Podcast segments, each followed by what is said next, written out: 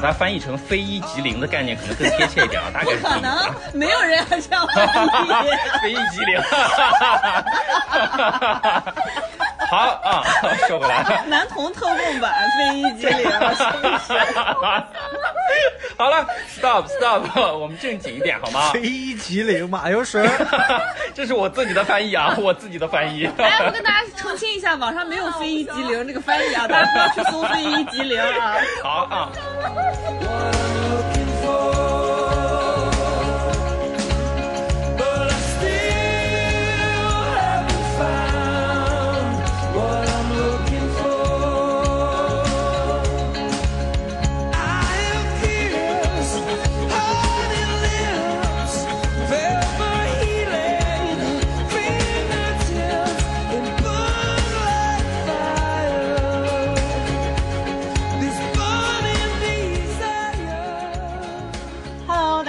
欢迎收听草迷瓜电台。今天又到了我们的非物质草蛋板块啦，我是深深野。大家好，我是吴婉婉。我是小鼠。今天我们呢又请到了我们的这个老朋友啊，呃，吴忌老师。那么先让吴忌老师跟大家打个招呼。想死你们了！又我又来了呀！又是我，还是我，是我是我还是我。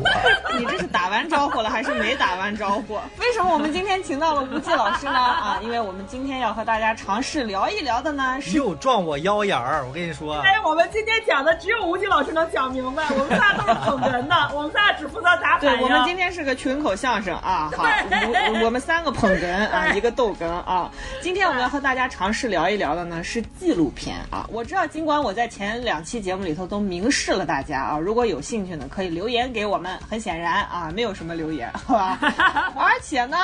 本期我们不仅聊纪录片，我们之所以请来吴忌老师呢，是因为我们聊的还是一部有关足球的纪录片儿。呃，听到这儿可能好多观众都要都要关了，是吧？很多小伙伴就这会儿开始打退堂鼓呢，你先手放下，先别敲啊，大家莫慌啊，坚持一会儿，相信我，好吧？真的这期节目你一定听得下去，这纪录片呢你也一定咽得下去。为什么这么说呢？熟悉我们节目的这个小伙伴呢啊，应该对我们三个至少有一定的认识啊。关于足球这件事吧啊，我先首先说我自己，在此之前呢，我对足球保持着一份特别。特别特别单纯的感情啊，就是痛恨啊，就是痛恨，因为我爸呢是体育迷啊，年轻的时候呢三大球都有涉及，而且参加过就不知道是宁夏还是西北的这个足球什么甲 A 联赛，没想到吧，还有这么个比赛啊！常年呢就是把持着我们家电视的这个遥控器的掌控权啊，而且执着于收看一个固定的频道，就是中央五套啊，除了蹦床和冰壶啊，啥都看。冰壶就是邪教，我跟你说，啊我觉得这是一个没有资格当体育项目的体育项目。我看冰壶啊，冰壶挺好看的。我都不知道冰壶是什么，冰壶是不是就在那个冰上打斯诺克呀？就在冰上拖地那个，拿个拖把嘎叽嘎叽跟那拖，，我给大家讲，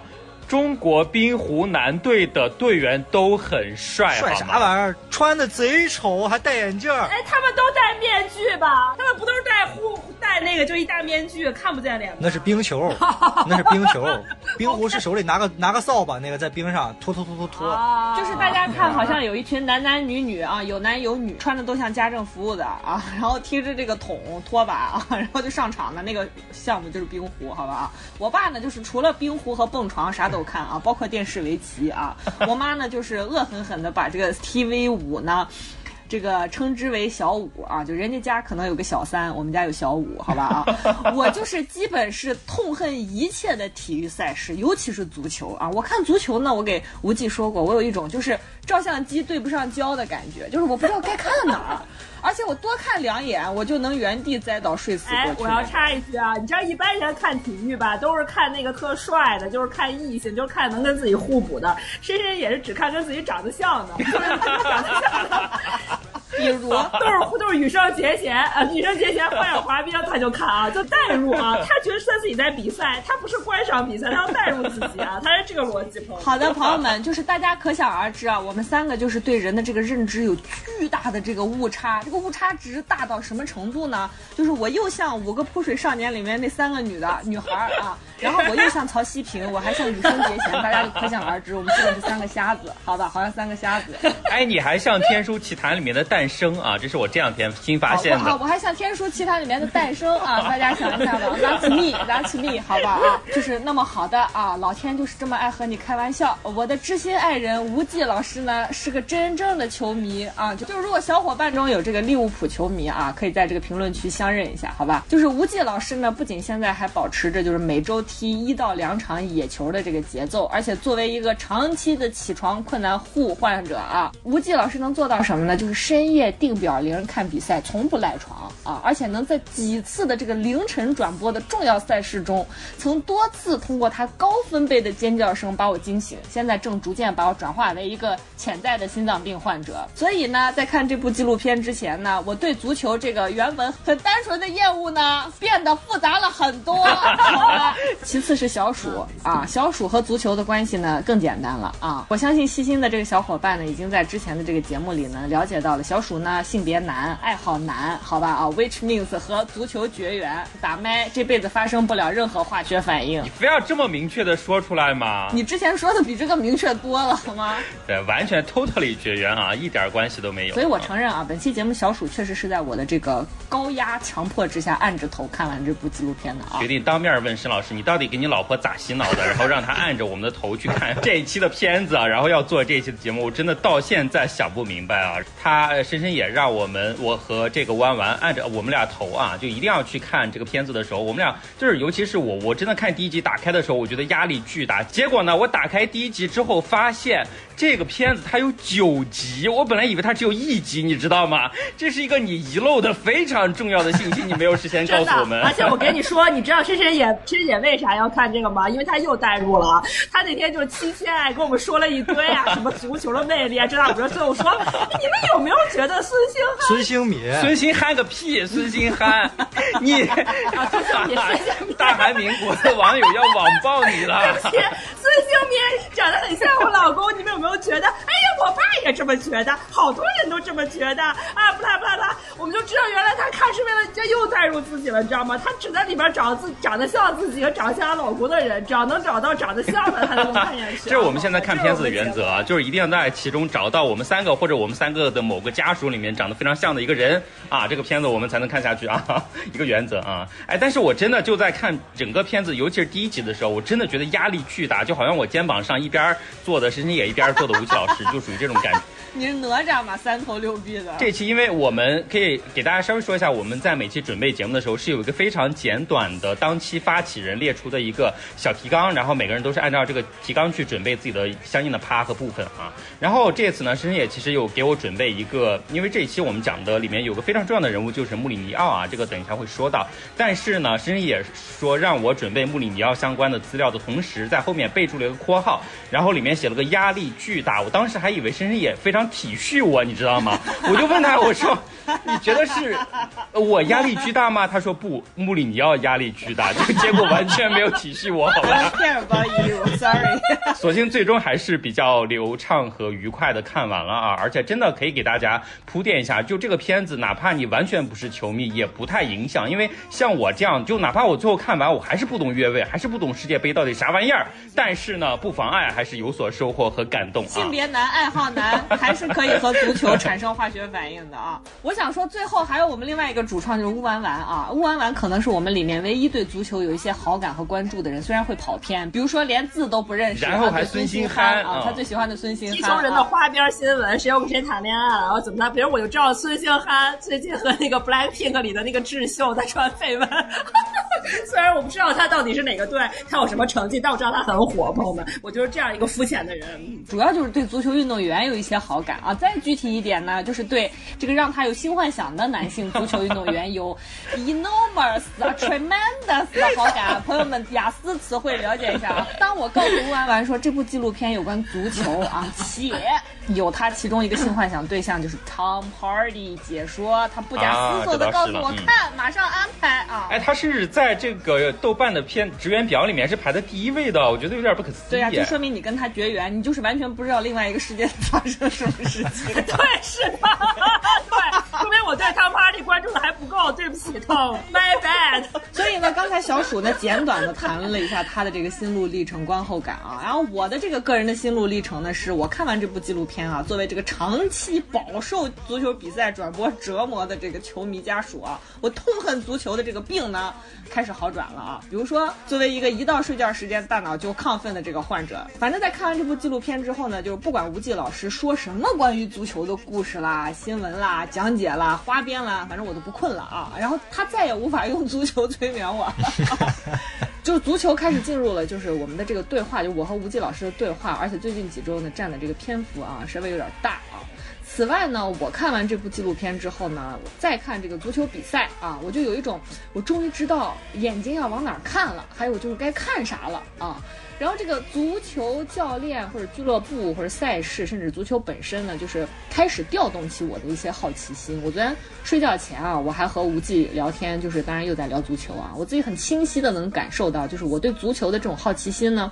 现在已经无法通过纪录片或者相关的这个影视来满足了。Maybe 现在已经开始尝试自己看球赛了，是吧？是时候来一场酣畅淋漓的球赛了。也、yeah, maybe 现在就是看一场真正的足球比赛的时刻。你太吓人了，你太吓人了。当然，我觉得对吴季老师来说，这是一个非常就是喜大普奔的变化。所以，到底是一部什么样的纪录片呢？让我们纷纷对足球啊开始产生了一些莫名其妙的好感，唤起了我啊，我不知道小鼠现在怎么样啊，反正是想要看一场足球比赛，或者说尝试来看一场完整的足球赛事的动机。那么，我们今天介绍的这部纪录片呢，是一部来自亚马逊的这个流媒体 Prime 制作的一部叫做《孤注一掷：托特纳姆热刺》的纪录片啊，一共体量是九集。它大概的这个制作背景，我们先让小鼠给大家介绍一下。嗯、好，唉。有啥好叹气的？有啥好叹气的？压力大吧？你和穆穆穆里尼奥谁压力大？周赛穆里尼奥。首先呢，就是呃，最早深深夜把这个话题抛出来，让我们去看孤注一掷的时候，我随手在这个豆瓣一搜啊，就发现搜出来足足两页儿，就说明孤注一掷这个词儿呢，不知道为啥，就大家都特别喜欢把这个片名翻译成这个，实在是非常 normal normal，啊就是也是属于那种你一不小心，尤其是我们这种完全的门外汉，一不小心就会点错跳错坑的这种片子啊。然后最后仔细的研究了一番，才发现深深夜想让我们看的这个孤注一掷呢，英语的原名叫做 all or nothing 啊。其实我觉得。把它翻译成非一即零的概念可能更贴切一点啊，大概是不可能，没有人要这样翻译。非一即零。好啊，说回来，男童特供版非一即零，好了，stop stop，我们正经一点好吗？非一即零，马油水。这是我自己的翻译啊，我自己的翻译。哎，我跟大家澄清一下，网上没有非一即零这个翻译啊，大家不要去搜非一即零啊。好啊，对，大家一定要找这个孤注一掷，但是认准这个英文的原名儿，好吧？已经有一个积累的一个系列了，它是有很多个不同的体育项目，比如说它最早在一六年的时候，那个讲的亚亚利桑那红雀的好像是棒球还是橄榄球吧，然后讲到足球的，其实到目前为止出来大家能看到的只有曼城和我们今天要讲的热刺这两个队伍的一个记录，另外的话好好像还有那个。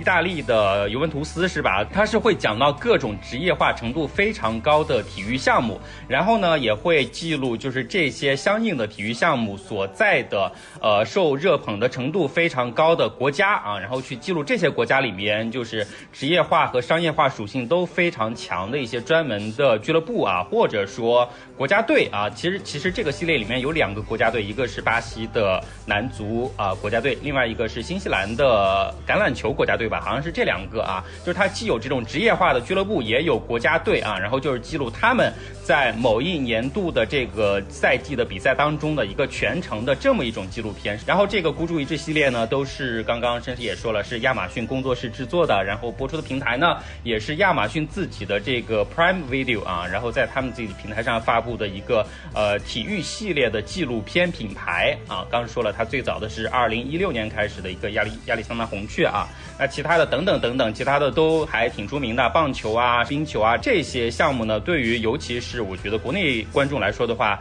还是非常小众啊，所以几乎他们到现在各个平台，尤其是中文的平台上面，各个评分啊什么的东西都没有啊。然后大家相对来说比较熟悉的，因为足球不管怎么样还是第一大运动嘛，对吧？然后在国内的这个受众和球迷也非常多，所以呢，相对来说其中观看的人数和评价人数都比较高的，跟足球尤其是英超相关的两个片子啊，就是一个是我们今天要讲的这个热刺，然后另外一个呢就是，哎，就是啥来着？我已经忘了，我实在是曼城嘛记不对对，曼城曼城，曼城，对对对，就是现在这两个出了，而且评分都不错，都在九分以上。跟大家说啊，赶快去挖宝，为什么呢？在豆瓣上，嗯曼城的评分人数只有一千多人啊，这个热刺的评分人数只有三千多人。他们有这么多的球迷，但是在豆瓣评分的人数其实并不多，非常少。而且我还专门去那个 IMDB 上翻了一下，好像打分的人也就只有几千人，所以相对来说确实不是一个非常热门的一个戏。你可见他们球迷是不看纪录片的了。看人家直播不在这儿分享。我们刚才提到的这个孤注一掷啊，托特纳姆热刺，它的体量大概是一个九集，每集大概是四十五分钟到一个小时这样的一个体量啊。所以小鼠当时打开第一集的时候，原本可能以为没事，我就震一惊了点五倍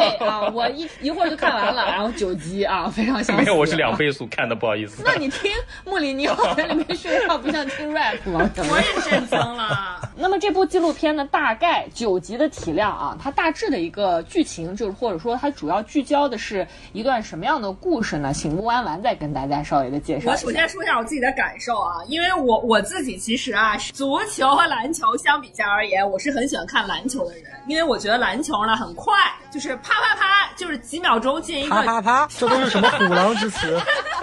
非一即零，啪啪啪，这是我们本期节目的一些 key word 啊你。就会觉得很爽，你很容易集中注意力。但是你觉得足球，我不知道别人啊，我是会觉得说，很有可能经过一个半小时漫长的拉锯，还有可能再有半小时的加时赛，结果是 nothing，给你一个零比零，朋友们啊，我觉得这个东西是我完全不能接受。我觉得我人生中宝贵的一段时间就这么被浪费掉了。但是我爸爸呢，作为一个很资深的球足球球迷，他要跟我讲说，其实足球的美妙就在于它时间足够长，然后你有很多机会去一次一次的组织进攻，然后可能又失败，然后再调整战略，再再去进攻，可能再失败，就这种特别精妙的这种说的是中国队的比赛吗？都有全员的智慧的比赛，其实非常非常值得你沉浸式的去感受啊，人类的智慧啊，这是首先关于足球。我看这个之前我没有 get 到，但是我看了这部纪录片之后，我其实真的感受到它其实是人类智慧的一个结晶的一个表现，朋友们，对吧？这是其一第二呢，就是在哪怕是哈，就是我看一些足球，我也了解一些足球，我都没有听说过这个托特纳姆热刺队啊。就我听到热刺，我觉得是一个 NBA 球队。对，我也最早以为是 NBA 球是不是队。NBA 那个 hit 好像翻译成热火，It's not like 热刺。就是哎，那个不是热火和马刺吗？对 对对对。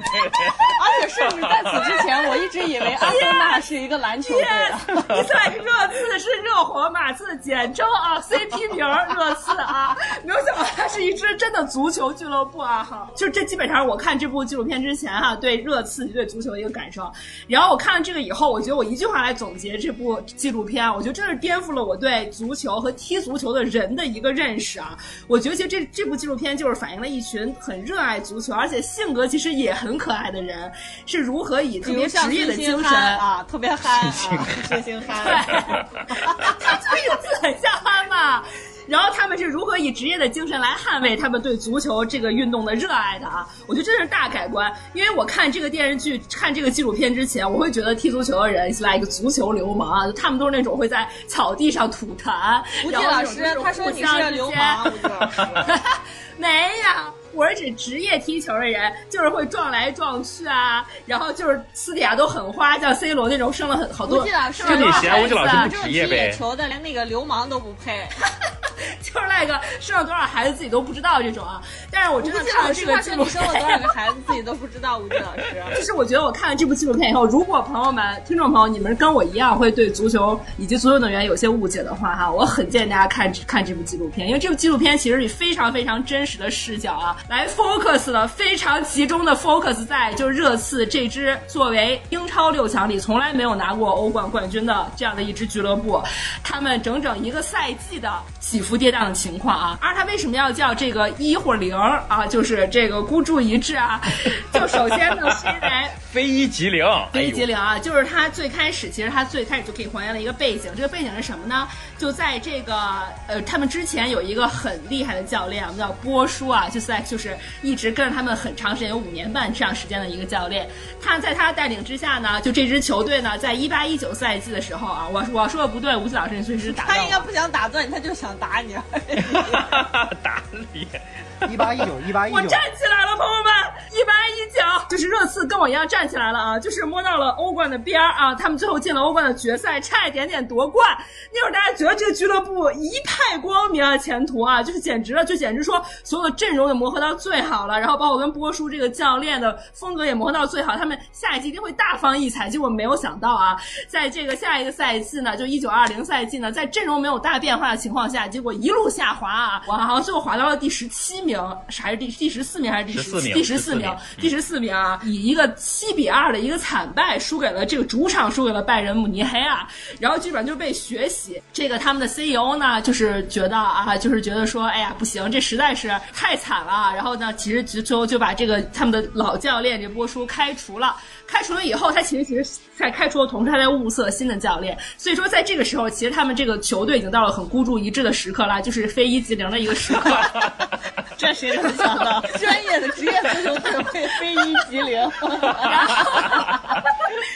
是是这时候呢，他们物色的这个接盘的教练呢，叫宙斯穆里尼奥啊，周 C 他的周 C 穆里尼你奥。到底能面对啥？我，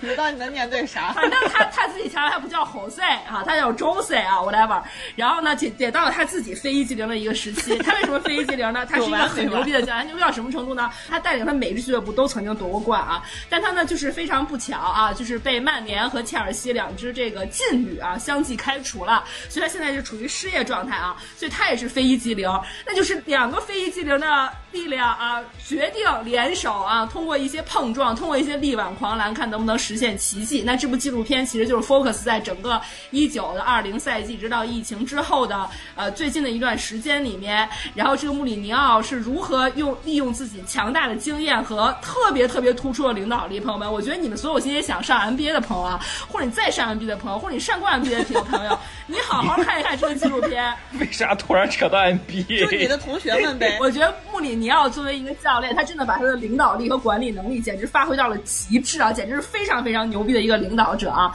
他是如何利用这个特别牛逼的领导力，还有他的经验，带领这个球员啊，从第十四名开始啊，力挽狂澜，奋起直追，最后在疫情之后，好像最后这个赛季是以第六名的身份结束了整个赛季，其实就是其实在是在他的积分榜的前半区，其实就是呢，也就是相当于他这个夺夺冠区域嘛，就相当于还是前六名的这个地位，最后收成功收冠。没有，他没收官，他其实是被迫下课的，赛季没有结束他你看看，就下课了。你看看小鼠的工作做的多么到位，看看一个非一即零的，真的，你果真有压力大就不一样啊。然后在这期间，你可以很真实的看到一个俱乐部运营当中哈会遇到的种种困难，包括每个球员。自身在自己职业生涯过程当中会面临的，在在一个赛季中面临的种种困境，比如说球秘如何处理球每一个球员的转会的问题啊，就合约到了以后续签不续签或者转会，嗯他们的个人选择，如啊对，还有伤病啊，如果就这种非常关键的球员，如果伤病了，对于整个球队的影响会有多大，以及可能有些裁判的判决是红牌还是黄牌啊，对于这个这整个球队后继后继无人的这个情况影响会有多大啊？其实就是会带你很身临其境的去看到一个足球俱俱乐部日常的运营会出现的各种各样的困难，以及每个球员在自己职业生涯当中。会遇到的各种各样的困难、挫折、挑战，以及大家是如何来想办法啊，充分利用人类的智慧结晶来克服这些困难的啊！其实就是这就是 这么一样一部纪录片，我讲完了，你总结的好有官媒的味道哎。怎么样？还行吗？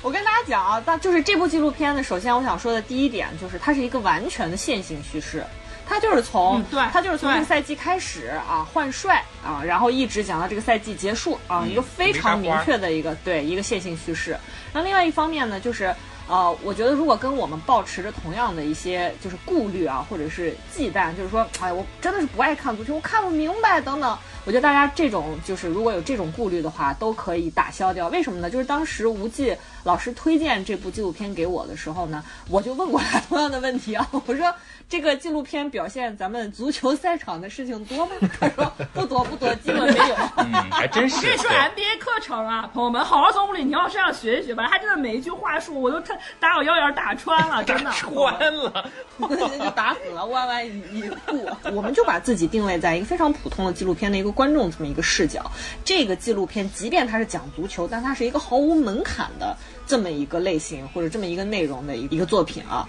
所以我非常推荐大家去看。另外呢，我觉得听到这儿呢，跟大家稍微再简单的介绍一下，就是热刺是一个大概什么样的一个球队，或者说什么样的一个俱乐部啊。刚才说了那么多，热刺的全名呢叫做托特纳姆热刺。哎，我考一下你们，看完了之后，这个英文名到底咋念？太难了，我到现在都念不对托特。纳姆热刺，托特纳姆 Hotspur。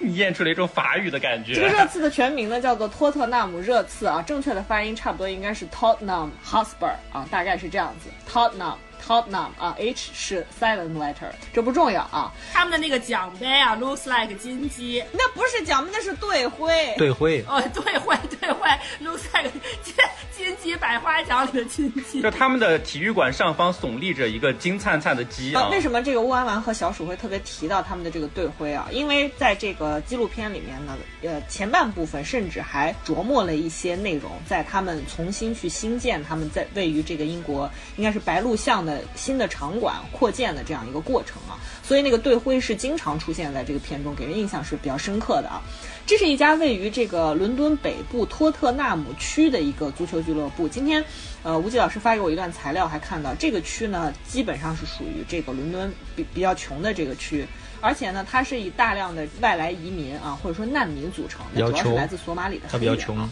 那热刺这两个字呢，就是刚才跟大家说是 Hotspur Hotspur 啊，它呢是这个英国历史上一个著名的骑士叫 Harry Percy KG 的一个绰号。这个骑士呢，他曾经追随当时的这个英格兰的国王查理二世远征苏格兰，然后在跟这个苏格兰人交手的过程中呢，为了表示对这个骑士他的这个进阶速度啊和这个随时准备发动进攻的这种英勇肖战的这个精神致敬。所以这个苏格兰人呢，就给他起了一个绰号，就叫 Hotspur 热刺啊。呃，因为一开始我也非常好奇，热刺热刺就跟刚才吴文文和小鼠说的是热火加马刺，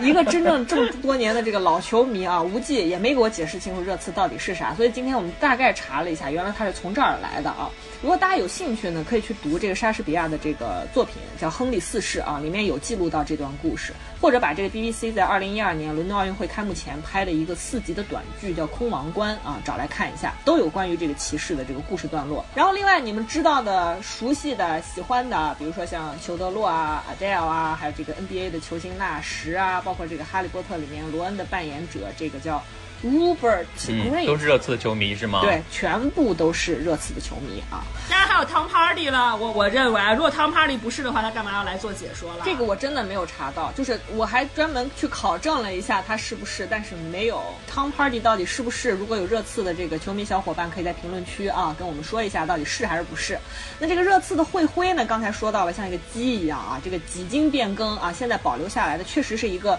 雄性斗鸡的这个图案。它目前呢，它的这个会徽的造型呢，是一个雄性的这个斗鸡站在一个足球上面，然后下面写的这个 Tottenham Hotspur 啊，这就是它现在的队徽。然后从这个热刺呢，从这个二零零五年到二零零六年开始，过去九个这个英超的赛季呢，它一直都保持在前六的一个成绩，所以才有人说这个是热刺的崛起嘛。所以坊间戏称说。嗯，这是一个神经刀球队啊，就是说他又有这个搅局的实力，但是也能搞砸一切啊。前两天好像也是有一个很大的新闻，是说也是国际的这个顶级的教练叫孔蒂，成为了这个。热刺新一任的这个教练，然后吴忌老师给我截了很多的图啊，也是网友说我们能赢，但是我们也一定会搞砸一切啊，就之类的吧，就感觉热刺的球迷对自己的定位还是非常清晰的。他们把这个词英文的叫 “we are spurry spurry”，就是热刺后边加一个 y 嘛，对吧？我们非常的热刺。啊，因为我们、嗯我们可以赢得一切，但是我们又会搞砸一切，就是我们热刺的方式。还挺符合的，。这基本是属于球迷对热刺的一个定位了啊。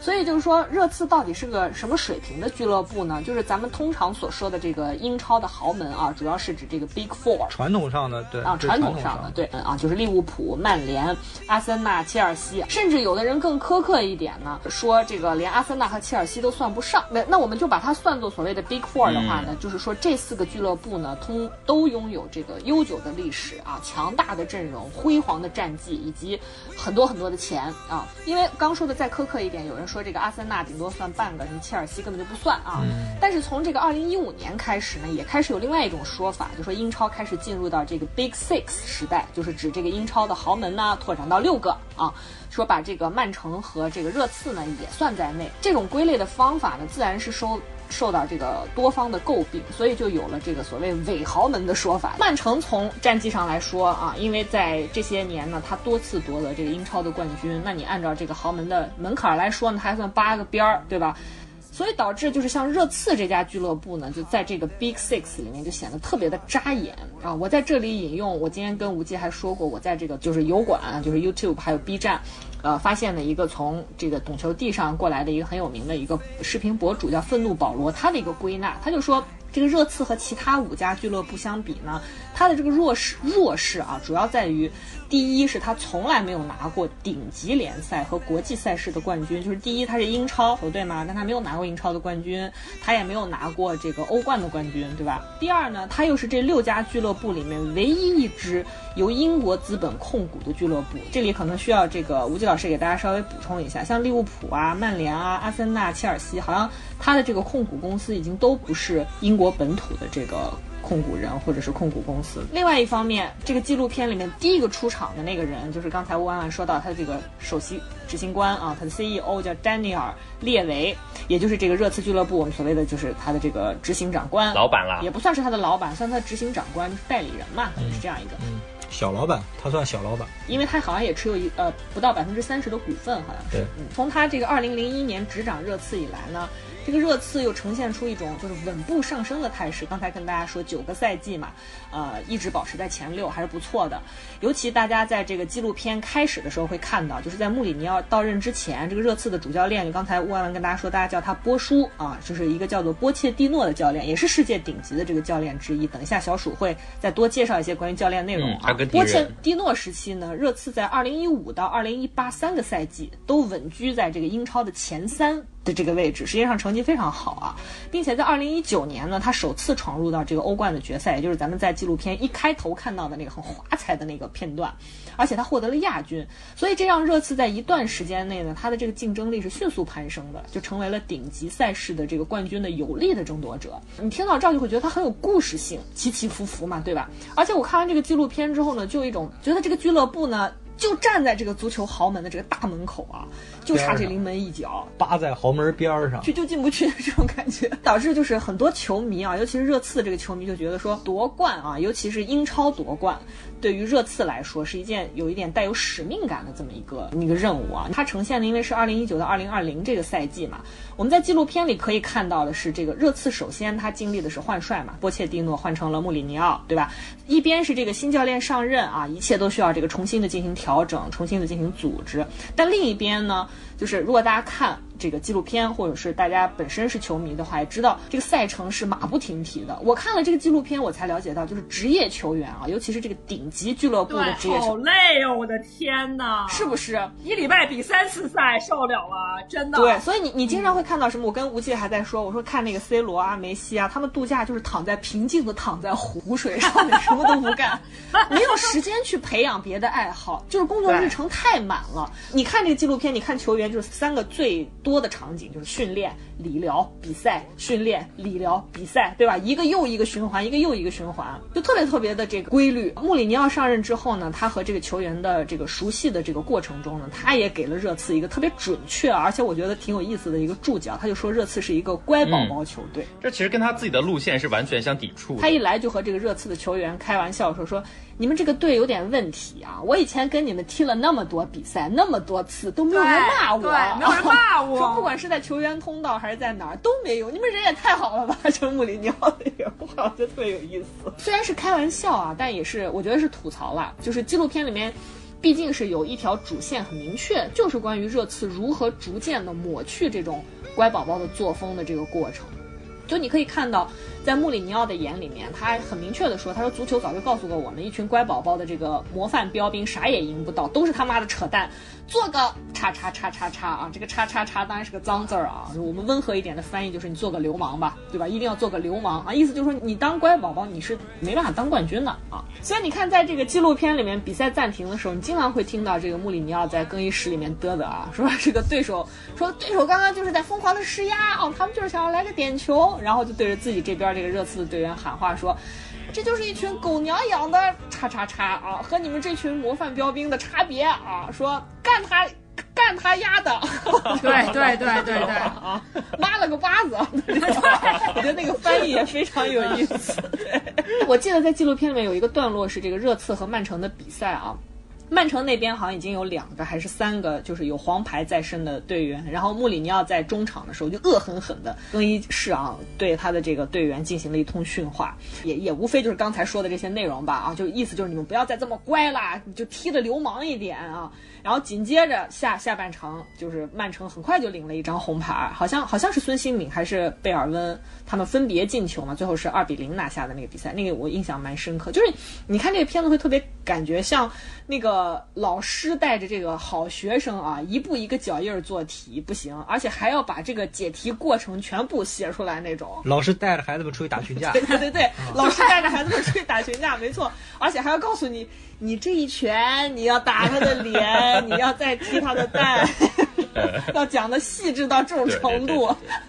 就我觉得是一个特别有意思的这么一个过程。前面聊了这么多啊，就归结起来就是什么？就是这个片子是一个让足球迷和非足球迷都还挺爽的片子。嗯对于足球迷来说，就是平常看足球比赛、喜欢看足球的人来说呢，这个片子是一个窗口啊，它是一个就好像是一个窥视性的那种窗口，因为大家觉得有点揭秘的味道。对对对对对，因为平常你看到我们平常自己在呃足球的 APP 或者是看比赛或者什么的，你只能看到的是足球世界里边非常小的一个部分，那就是嗯要么是比赛，要么是花边新闻，要么就是赛前赛后的这种采访啊、伤病啊什么之类，就是报道啊，就这种报道。但是这个纪录片相当于是一个呃，就是那种全景记录式的，你可以通过这个片子呢，看到真正的在一个足球世界里边，在一个高度商业化、高度的精密化的这种运动竞技类项目里面，它到底是怎么运作的。足球，尤其是像现在这种呃最高水平的赛事，呃在职业足球的世界里面有有所谓的五大联赛，五个国家和地区里边举行的联赛，公认为世界上最最高水平的就是英超啊，就英超是英格兰地区的啊，因为苏格兰和威尔士还分别有，就是英格兰的超级联赛。西班牙的甲级联赛、意大利的甲级联赛、德国的甲级联赛，还有法国的甲级联赛，是传统的所谓的五大联赛。那其实除了法国以外，这四大联赛的水平都是非常高的。所以，哎，我我再插一句啊，所以大家看纪录片是特别能够看到里面是有一个很明确的段落，是他们从是从法甲吧买了一个呃这个法国的一个黑人球员过来，他的这个适应的这个过程非常非常的困难，非常非常艰难，因为强度太大了。因为足球它在欧洲开展的非常的普及性非常的高。那其实像刚才说的法法国啊、荷兰啊、比利时啊、俄罗斯啊、呃葡萄牙啊这样一些这种联赛，它经常会给所谓的五大联赛输送各种各样的青年才俊啊。很多后来成名的这种大知名大球星都是其实从。啊，其他周围周边的联赛产生出来的，那包括热刺里面的很多很多球员也是一样的。那英超呢，现在是这个世界上商业化水平最高的联赛，啊，商业化水平最高的，商业化程度、商业化水准，包括它的运营的收益都是最高的，它受到的媒体的关注度也是最高的。同时呢，从当下现在这个阶段来看，它的球星的富集的程度，包括教练，就是在英超里面可能有至少有十支球队，它的主教练都是世界级的名帅。从这个维度，你也能看到现在英超的竞争有多么的激烈，而且英超的激烈程度、身体对抗程度、节奏感、速度感，也是最强的，观赏性来说，应该说是目前来说是比较高的。这也就是它为什么能在呃世界上吸引那么多的关注。为什么说它商业运营的好呢？就是因为看的人多嘛，观众多，你的这个转播呀，包括广告商、赞助商，它都会水涨船高。同样，这个营收的收益又会比较平均的一个比较平均的比例分配到二十支球队，不管你是像前面说到的四大豪门、六大强队啊、这种传统的强队，还是说你是一个呃名次可能比较靠后的，比如说排十七到二十的，就哪哪怕你要降级区的球队，他们都能收到一个比较合理的收益。所以大家都能获得一个比较好的发，就充分的发展，对，对不至于旱的旱死，涝的涝死。，对你像在西班牙，在呃意大利，目前因为他们财政状况不太好，所以呃就会出现强队和弱队差实力差距过大的这种现象。中下游的球队全队的工资加起来可能都没有某一个超级球星的工资高啊，这种这种现象都是存在的。而在英超的话，你比如说像夺冠的球队，比如说利物浦啊、曼城啊、切尔西啊这样的球队，他可能一个赛季，呃，我们所说的一个赛季就不是一个自然年，因为他的比赛一般都是从头一年的八月份踢到第二年的五月底，都是跨年的。所以刚才那个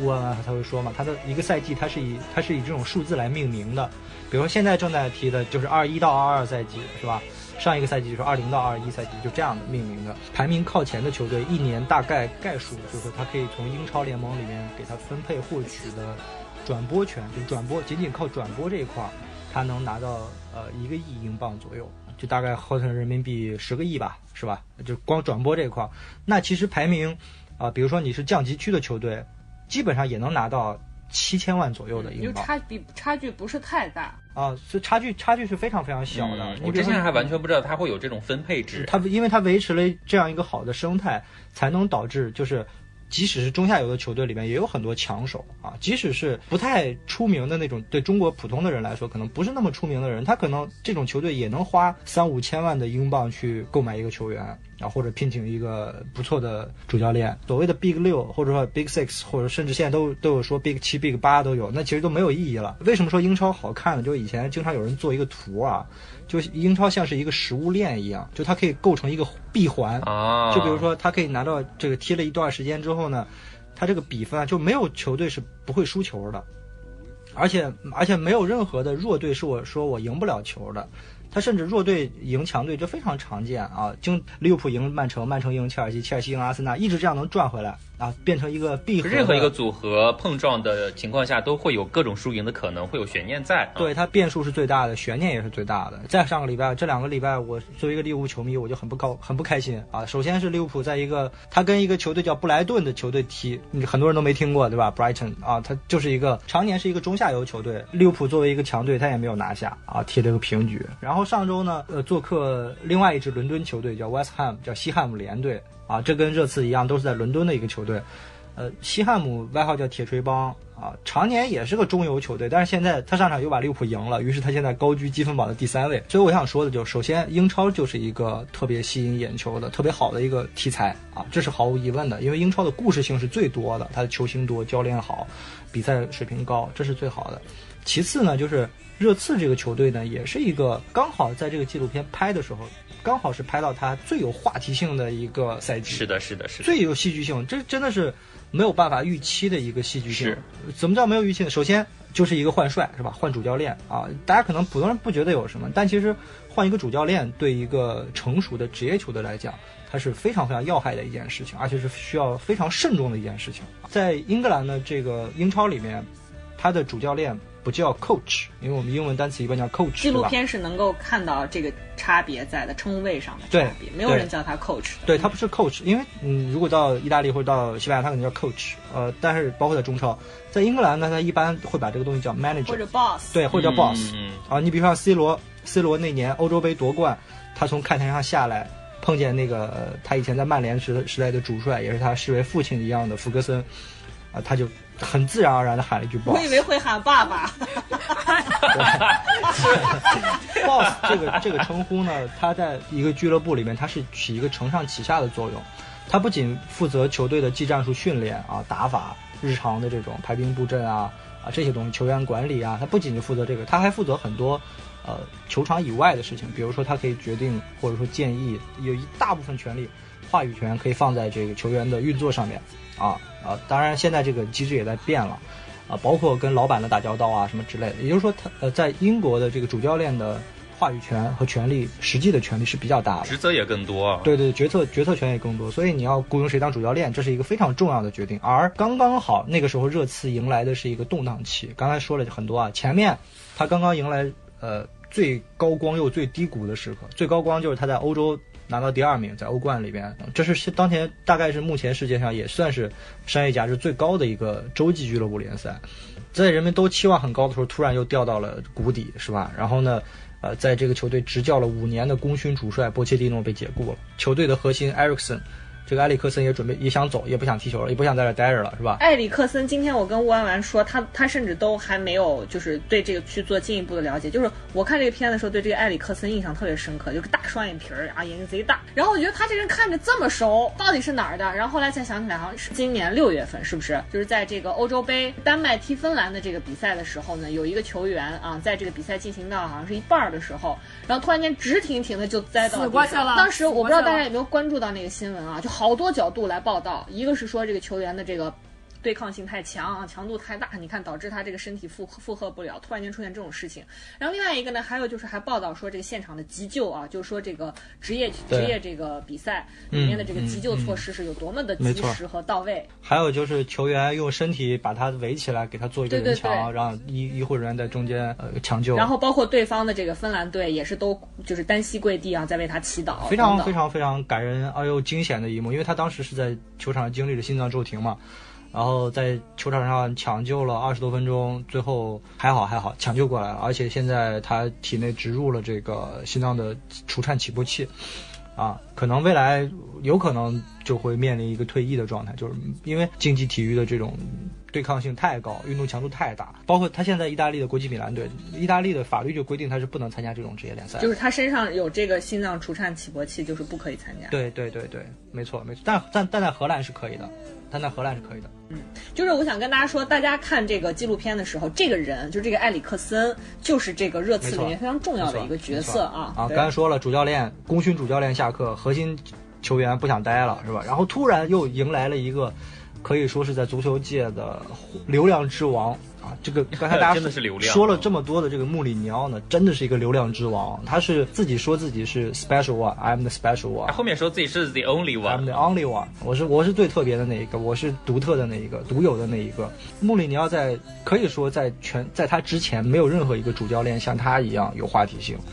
呃，爱他的人爱得要死，恨他的人恨得要死他。就是足球教练界的蔡徐坤。你看啊，功勋主教练下课啊，核心球员想走，又突然来了这么一个流量之王的主教练，是多么多么的具有话题性。在这个纪录片进驻的时候，他们又毫无预知的，不可能先见之明的想到后面会迎来疫情啊，史无前例的全球的疫情，还导致了这英超史无前例的停摆好几个月，又经历了重新的开放，当然是没有观众在场之的情况下的空场比赛啊。而而那个赛季呢，恰恰又是我我支持的利物浦队历史性的第一次在英超时代第一次拿英超冠军的那个赛季。呃，说英超时代是因为它改制了啊，就是说的是改制之后啊，利物浦还没有拿过冠军。呃因为英超是一九九二年改的，在这之前叫英甲，老的英国顶级联赛。首先话题性的这种背景是有了，是吧？然后就是技战术层面，就是技术层面的。我刚才说了，它不管是对于足球迷也好，非足球迷也好，它提供了一个窗口，就是你能看见，哎，俱乐部日常是怎么运行的呀，是吧？球教练是怎么跟主球员谈话的呀？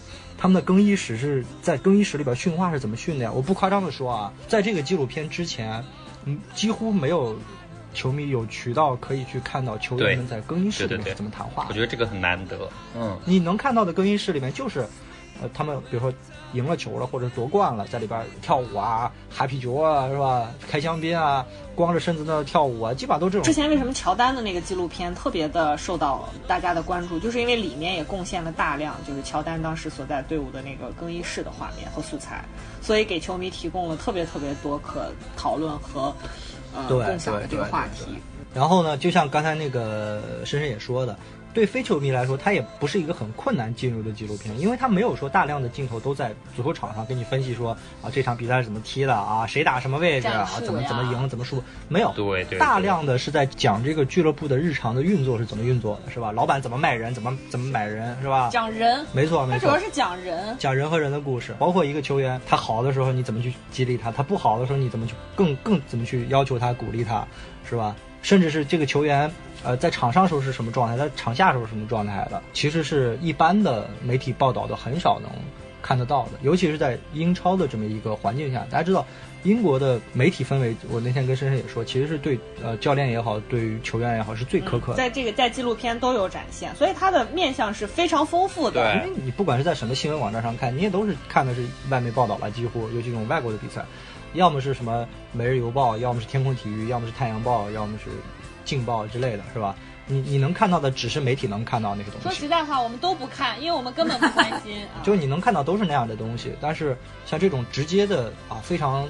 呃直观的这种镜头，我觉得也能看出来俱乐部是下了决心、下有有魄力的，对吧？就是你能看到很多那种啊真实纪录片的感觉，比如说有的球员啊输了球非常生气，是吧？像是热刺里面他的队长门将主守门员就和这个孙兴民。啊，争吵、打架，甚至要打架、动手，是吧？他们怎么吵的？呃，老板列为就是 CEO 主席列为和这个主力球员埃里克森，他们要谈转会，他就非常直白的在聊，嗯是吧？说我我印象深刻，我可以让你走，但是我需要有有一笔钱回来，我不能让你白走，我得我得收点本儿回来。因为当时他他可能身价大概值呃六七千万吧，但最后只卖了两千万，但两千万也总比没有好。非一即零嘛，你看看，你看看，我跟你讲，真正打穿的是小鼠的咬咬。对，甚至还有你比如说他们球员经常在那个俱乐部的食堂里吃饭，是吧？他们吃饭时候聊什么呀？对对对，他们他们也在聊说，哎，我听说你你的续约怎么样了呀？对啊，你的你的续约怎么样？你的脚怎么样？我的腿怎么样？他们看新闻，他们看 Twitter 聊八卦啊，这种情况都是很鲜活。甚至聊一些非常非常无聊、非常 boring 的东西，像那个阿里就经常问，经常在按摩室里问队友，哎，你你们平常刷牙是先把牙膏挤在牙刷上，还是牙刷先蘸点水再挤牙膏，是吧？就这种非常非常无聊的话题。对对对，也就是说，在这个片子里边，呃，足球运动员、主教练、老板、俱乐部的工作人员，他们都。呃，非常的生动，而且鲜活，而且也更全面。包括他们跟当地，刚提到托纳姆区是北伦敦一个比较穷的地区，是吧？他们很多的公益项目，公益项目和社区的人去怎么沟通，怎么去互动，是吧？比如说逢年过节的就要去做慈善，要去医院里、去敬老院、去食物银行，是吧？当然这个也是，呃，其实不光是这次啊，呃，几乎因为英国的。呃，俱乐部其实基本上都是植根于本地的啊。我从小看英超的时候，通过英超我才知道了很多英国的地名啊。后来看地图发现，哦，这是个地名，是吧？比如说伯明翰，比如说什么普茨茅斯，什么谢菲尔德啊，在此之前，我根本不知道 Tottenham 是一个区域。对对对，它是伦敦的地方嘛，包括曼彻斯特啊、利物浦啊，是吧？当然这些城市会大一点，对吧？啊，没有一个球队叫伦敦队啊，因为伦敦有十几个队，呃 可能你在听说过的，像切尔西、阿森纳。刚才我说到了西汉姆、水晶宫，这个水晶宫是当年中国的范志毅曾经在那踢球的这个叫水晶宫队，啊，也是在也是在伦敦，包括像是前面说的热刺。因为我看完之后，我真的是打了五分，因为我平常是很讨厌热刺这个球队的，我以前。我以前真的挺讨厌他们的，我觉得这个球队踢球又脏又菜哎，你。怎么讨厌的球队这么多啊？我就告诉大家，我老公最讨厌的球队是哪里？我作为一个利物浦球迷，对吧？最讨厌球迷是显而易见的。当然这个没关系，就就是，呃，以前或者说你顶多算是中立无感啊，甚至有点路转黑的那种感觉，因为他有时候踢球跟你们的主队去踢犯规比较多的话，你可能会比较反感。你当时推给我的时候，告诉我说热刺这支球队，我觉得还是不错的。就是我我我看完之后，真的觉得还还有点哎不错不错，中立偏粉的那种，有点东西。啊吴忌甚至跟我说，你看完可能会喜欢上热刺。当然，我想跟大家说也没有啊，也不至于啊。也不至于。就我们三个是不太可能喜欢上一个球队的，好吧？哎，我看完我挺喜欢的呀，他们很 friendly，就很乖宝宝，我们喜欢很乖的人。其实我觉得，如果说有有有一个纪录片团队可以把整个的英超都拍一遍，你都会喜欢，哦，OK OK OK。因为它会，因为它会更加全面嘛，更加生动嘛有，。因为我记得吴季老师好像说过，说那个看什么足球的一个错觉，就是觉得英格兰可以拿冠军，但是什么什么之类的，对对对吧？对对对，就是极大错觉嘛，就英英格兰很强，意大利很弱啊，阿根廷能夺冠啊，这就是 这这都属于是巨大的错觉啊。因为英格兰它是它的这个水平呢这么好看呢，就因为呃，首先是全球化时代啊，它有很多的外来球员啊，对吧？就是各个国家的，呃，非洲的、亚洲的、欧洲的、南美的、北美的，甚至都有，哪儿都有，都是全球化时代，现在都是这样的。但是呢，英超有一个独特的要求，就是什么呢？它需要有一个，就在这儿踢球的人都要有个证啊，就是就是劳工证。这个劳工证是干嘛呢？就是有点像北京那种工作居留证，但他这个水平要求的很高。假设啊，吴磊就中国的球员。是吧？想去英超踢球，他有个什么要求呢？就是因为你所在的国家队，他要看你的国家队的排名啊。如果你是国家队，你的国家队排名世界前三十，OK，那你在国家队里踢个三成的比赛，我就可以办劳动证。啊，如果说你是或者七十靠后的，你得踢多少多少的比赛，就是你得达到他有个他有个积分落户的这么一个标准。非常标准化的东西啊！我原本以为就是对愿打愿挨那种就可以呢，不不不不对你越强的国家来的球员，要求就相对来讲就会低一点，他数据要求就会相对低一点。所以为什么说刚才说的那个英格兰很强是一个幻觉呢？因为他要保持在全球化的时代，还要保证自己的国家本土的球员有一定的出场机会和实力，他不能说外来球员把我的机会都挤了呀，对吧？所以呢，他这种啊、所谓的青训户口本儿，这个名额就很重要。一个球队必须有多少青训户口本儿啊啊，必须有多少是这个本土球员，它甚至有点像北京这种一拖三的政策，比如北京。有用人单位啊，用一个我我招聘一个北京户口的，我能解决三个外地户口的啊，你可以这么理解。澳门现在实行的就是这样一个政策。其实很多地方都一样，啊，你要想招一个外头的，你必须聘两个这儿的。对你包括泰国都是这样的本土。的劳工保护嘛。啊，对对对对对对对，他的青训也不是说你必须完全土生土长，只要你十六岁以前到一个英国的俱乐部去，呃训练，在这个体系里面，他就算你是青训球员啊，哪怕你是从非洲来的，只要十六岁以前在那儿就可以了啊，所以他这个整个体系是。啊，非常非常的完善、高度精精密的这么一个项目。同时呢，英超呢又是这个世界上我刚刚说了最赚钱的联赛。其实刚才说到二十支球队，其实真正是归英格兰本土人所有的俱乐部，其实并不多了。现在已经啊，大概有十三四支球队可能都是外来资本啊来来控制的啊，甚至还有好几家是上市公司，比如说曼联、像阿森纳。啊，这种都属于是上市公司啊。虽然它的老大老板都是美国人，你像切尔西，他的老板是阿布，这是一个俄罗斯的搞石油、天然气的寡头。利物浦的大股东是一个美国的体育公司，小股东是打篮球的那个詹姆斯啊，这是利物浦的股东。有一个球队叫莱斯特城，他的老板呃已经死了，他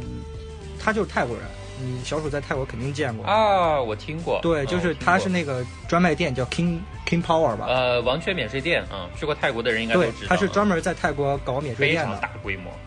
对，非常非常大的，他是英超莱斯特城的拥有者，所以他那个球场也叫 King Power 球场，皇权王权球场他。好像是直升机死的吧？这个人对，直升机坠机死的。啊英格兰还有个球队叫狼队 Wolves 啊，这个 Wolves 呢，其实现在是中资的，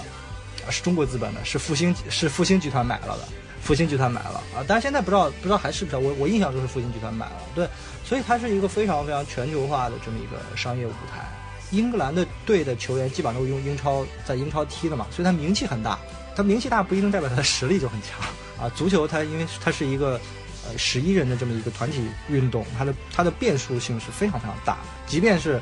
呃一个强队，你好像都听过名字的一个球队，跟一个名不见经传的，你可能都没什么听过的这么一个球队去踢，这个在纪录片里面是有很很充分的体现的，我觉得就是嗯纪录片里面应该也很多了。你看完这个也有一个很明确的感受，就是我跟武技说的，我说英超就是有一种没有弱队的感觉。对。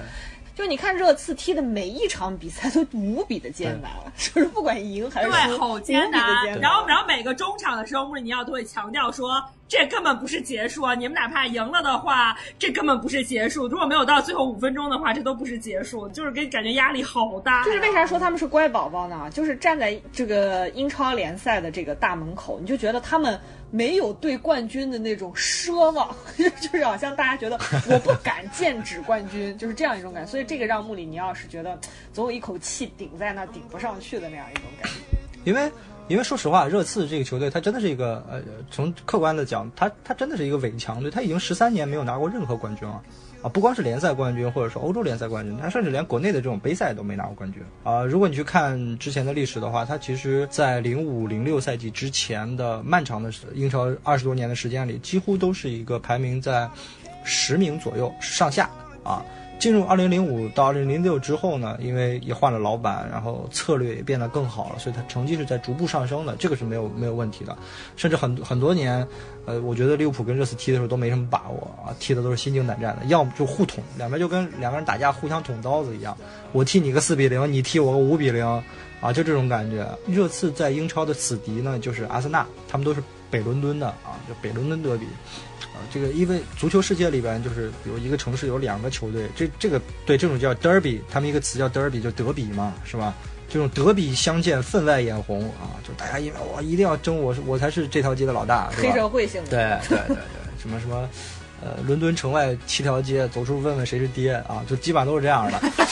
什么玩意儿？我跟大家讲啊，他为什么说他是真球迷啊？就常年混迹在这个懂球地里面，身上沾染这个直男的习气，每天都是这些屁话连篇的东西。我跟大家讲，我已经听了好多年了啊。背景交代完了，我觉得大家可以进入鸟叔了。鸟叔是真正的流量之王。对，我觉得可以先对他的基本信息做一个简单的介绍。我们还请出小鼠啊，话筒交给你。就当然就是刚才我们讲了那么多，其实也提到了，最开始去拍这个片子的时候，肯定谁都没有预料到会有穆里尼奥这个人出现啊。我觉得他的出现真的是为这部片子添彩了非常非常非常多，以至于呢，他现在的评分到九点四，我觉得很大的功劳可能都是来自于穆里尼奥这个人啊。他进入的背景啊，我们刚才也说了，就是他这个介入的时机呢是前任的主帅突然被换，然后他接手的时候，其实当时的球队已经排在十四名了，然后你要进入呃前四名的这个目标，可想而知是多么艰难。而且对于穆里尼奥本人来说的话，虽然他本人是为什么接受这个 offer 啊，片子里面是没有呈现出来的，就呈现出来他就已经到球队入主了啊。他本人我们也知道了，他非常重要的一个标签，吴万万在开始的时候也给我们介绍了，就是他带队的所有这种俱乐部都拿过各种级别的大大小小的冠军，是没有一个他带过的队伍没拿过冠军的。对，除了热热刺，职业生涯滑铁卢。对对对对，但凡这么一个主教练，他决定接手一个十几年已经没有拿过冠军的一个队，他肯定是憋着一口气的嘛，对对吧？他肯定说我要用我的标签来战胜他的标签，我觉得是有一种这种非常戏剧的冲撞感在的啊。然后他接手了这个球队，给大家稍微还原一下穆里尼奥这个人的一些最基础的信息啊。说了这么久，我们都没有告诉大家他是个葡萄牙人啊，大家都不知道是吧？现在还也是从小踢足球啊，他本身也是一个职业球员出身的踢。的踢的不太好，踢的不太好。他完全就是默默无闻，他职业生涯里面一直在踢的都是葡萄牙国内的低级别的联赛，而且在他的七八年的职业生涯里面，一共才打入了十三个进球啊，所以他前期的职业生涯不止一提。对，完全不值一提。开始尝试做职业教练之后呢，就是生涯开始了一路光辉、披荆斩棘的哥哥，真的是啊，就 你看穆里尼奥，穆里尼奥的教练生涯真的是一段传对奇，，真的很传奇、啊，真的是个传奇。对他从葡萄牙国内的这个球队做助理教练开始啊，然后一路辗转，就他是很著名的一段时间是当翻译，所以这也让人诟病嘛，说他是翻译出身啊，因为他会六国语言。那怎么了？我们马云还是导游出身呢，真是。我这我这插一嘴啊，就是什么呢？就是足球世界里边，一般来说，他教练啊，就能当主教练的，他有两种来源呃、要么就是呃以前踢过球的，或者是很成名的这种球星。你比如像大家可能听过的法国的齐达内，是吧？啊，像这个呃以前当阿根廷主教练的马拉多纳，球王马拉多纳，球星当主教练一般来说就两种，要么当的很好，要么当的很差。啊，马拉多纳属于当的非常差的，非一即零儿吧啊。飞机对，因为他在他眼里哪个球员都不合格。就大家开玩笑嘛，说老马当主教练就都是，哎，你在中场拿到球，前面对方六个球员，你过他呀，对呀，你过他呀，你过他不就完了吗？我他妈过得去吗？或者是比如说大家开玩笑说，像那个切尔西有一个传奇球星叫兰帕德，好有一段时间也在呃在这个切尔西当主教练，大家说啊，那兰帕德在球场那肯定训练场上就问说，哎，你看你拿到球了吧？不是离球门四十米，你射门啊？你射门就完了，因为因为他自己是远射特别好，拿自己的这个标准对啊来要求所有的队员。对对，这是开玩。笑的。还有一种主教练就属于是踢球时候踢的真的挺一般的，或者说肯定是不知名的，或者是踢那种低水平联赛的。一个国家来说，成熟的来说，它一般都有好几好几个级别的联赛。比如说像英国，它有英超，英超下边英冠，英冠下面英甲、英乙，一直到地区什么业余联赛，可能中间有九级联赛，有九个级别。啊，基本上是这样的。你看中国的话，那也有什么中超、中甲、中乙之类的，是吧？有些主教练他就是从这种低级别联赛的时候就是混日子，说白了踢那踢球的时候那真的是跟混的一样啊。但是后来当了主教练之后啊，很对这个足球的理解非常深。比如说像刚才说到呃热刺的这个穆里尼奥，像阿森纳他的死敌阿森纳有一个传奇的在阿森纳当了二十六年教练的叫温格，温格呢当年踢球的时候也是不太好，后来但是他后来就变成了教授啊，像。呃，我我我的主队，我支持的这个利物浦，他的主教练叫克洛普，啊，克洛普早年也是在德国的二级联赛叫美因茨这个球队啊踢球，踢的也就那样吧，踢踢后卫的，也不太出名啊，所以他们都不都不是球星啊。还有一种，那就还有一种是比例极低的，就是甚至他就没有从事过跟足球相关的运动。这个里边最最最最最最具有代表性的是谁呢？就现在这个教练呢，在呃意大利的一个球队叫拉齐奥啊，是罗马城的一个球队啊，拉拉齐奥蓝鹰蓝鹰拉齐奥的主教练叫萨里。这个萨里呢，带过尤文图斯，带过切尔西。萨里最早是什么？他是个银行的职员啊，在银行里干活的这么一哥们儿，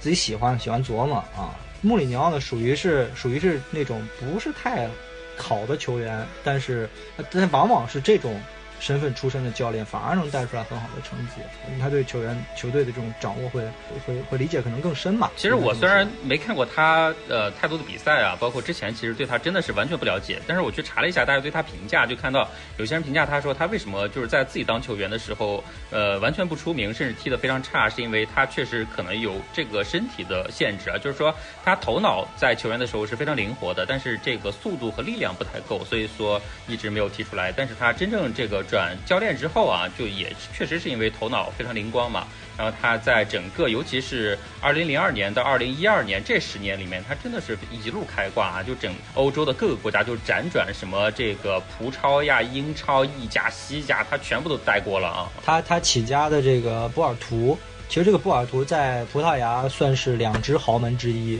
啊。葡萄牙有两个豪门，一个叫波尔图，一个叫本菲卡博。尔图是拿过欧冠的，他是带着这个波尔图拿了欧冠，在零三零四赛季的时候，然后呢，他去了切尔西。啊，切尔西，他去切尔西。事实上，切尔西真正的崛起，就是阿在这个俄罗斯的老板入主之后呢，就是穆里尼奥把切尔西带成了一带成了一个豪门。因为我九十，因为九十年代我开始看球的时候啊，就是九大概九八九九年那个时候，那个九九年很很经典。因为为什么中国的曼联球迷这么多呢？因为英超当时最著名的就是曼联。因为九九年的时候，第一是中国那个时候什么电视也普及了呀，转播也普及了，刚好那个时候曼联拿了所谓的三冠王，就是他同时那一年那个赛季同时拿到了英超的冠军，英国国内一个杯赛叫做足总杯的冠军，还有拿到了欧冠的冠军，欧洲冠军联赛的冠军，他打败了拜仁。然后呢，那支球队里边又有很多偶像级的球星，比如像我们都知道的贝克汉姆。啊，所以所以那个时候曼联就啊风头非常非常的盛啊！我记得九几年、两千年的时候，我来北京，呃，第一次来北京旅游，我去了王府井的那个好像是东安市场，对，进去之后有个特别大的耐克，我当时还说那个我哥还跟我说，哎，给你买件正版球衣怎么样？我说行啊。然后进去我们一看那个耐克的特别大的店，一看那个球衣的价钱，我们就被吓到了。两千年的时候，那摆着一件曼联的球衣，啊，就是贝克汉姆的七号吧，好像是，然后大概是八百块钱一件，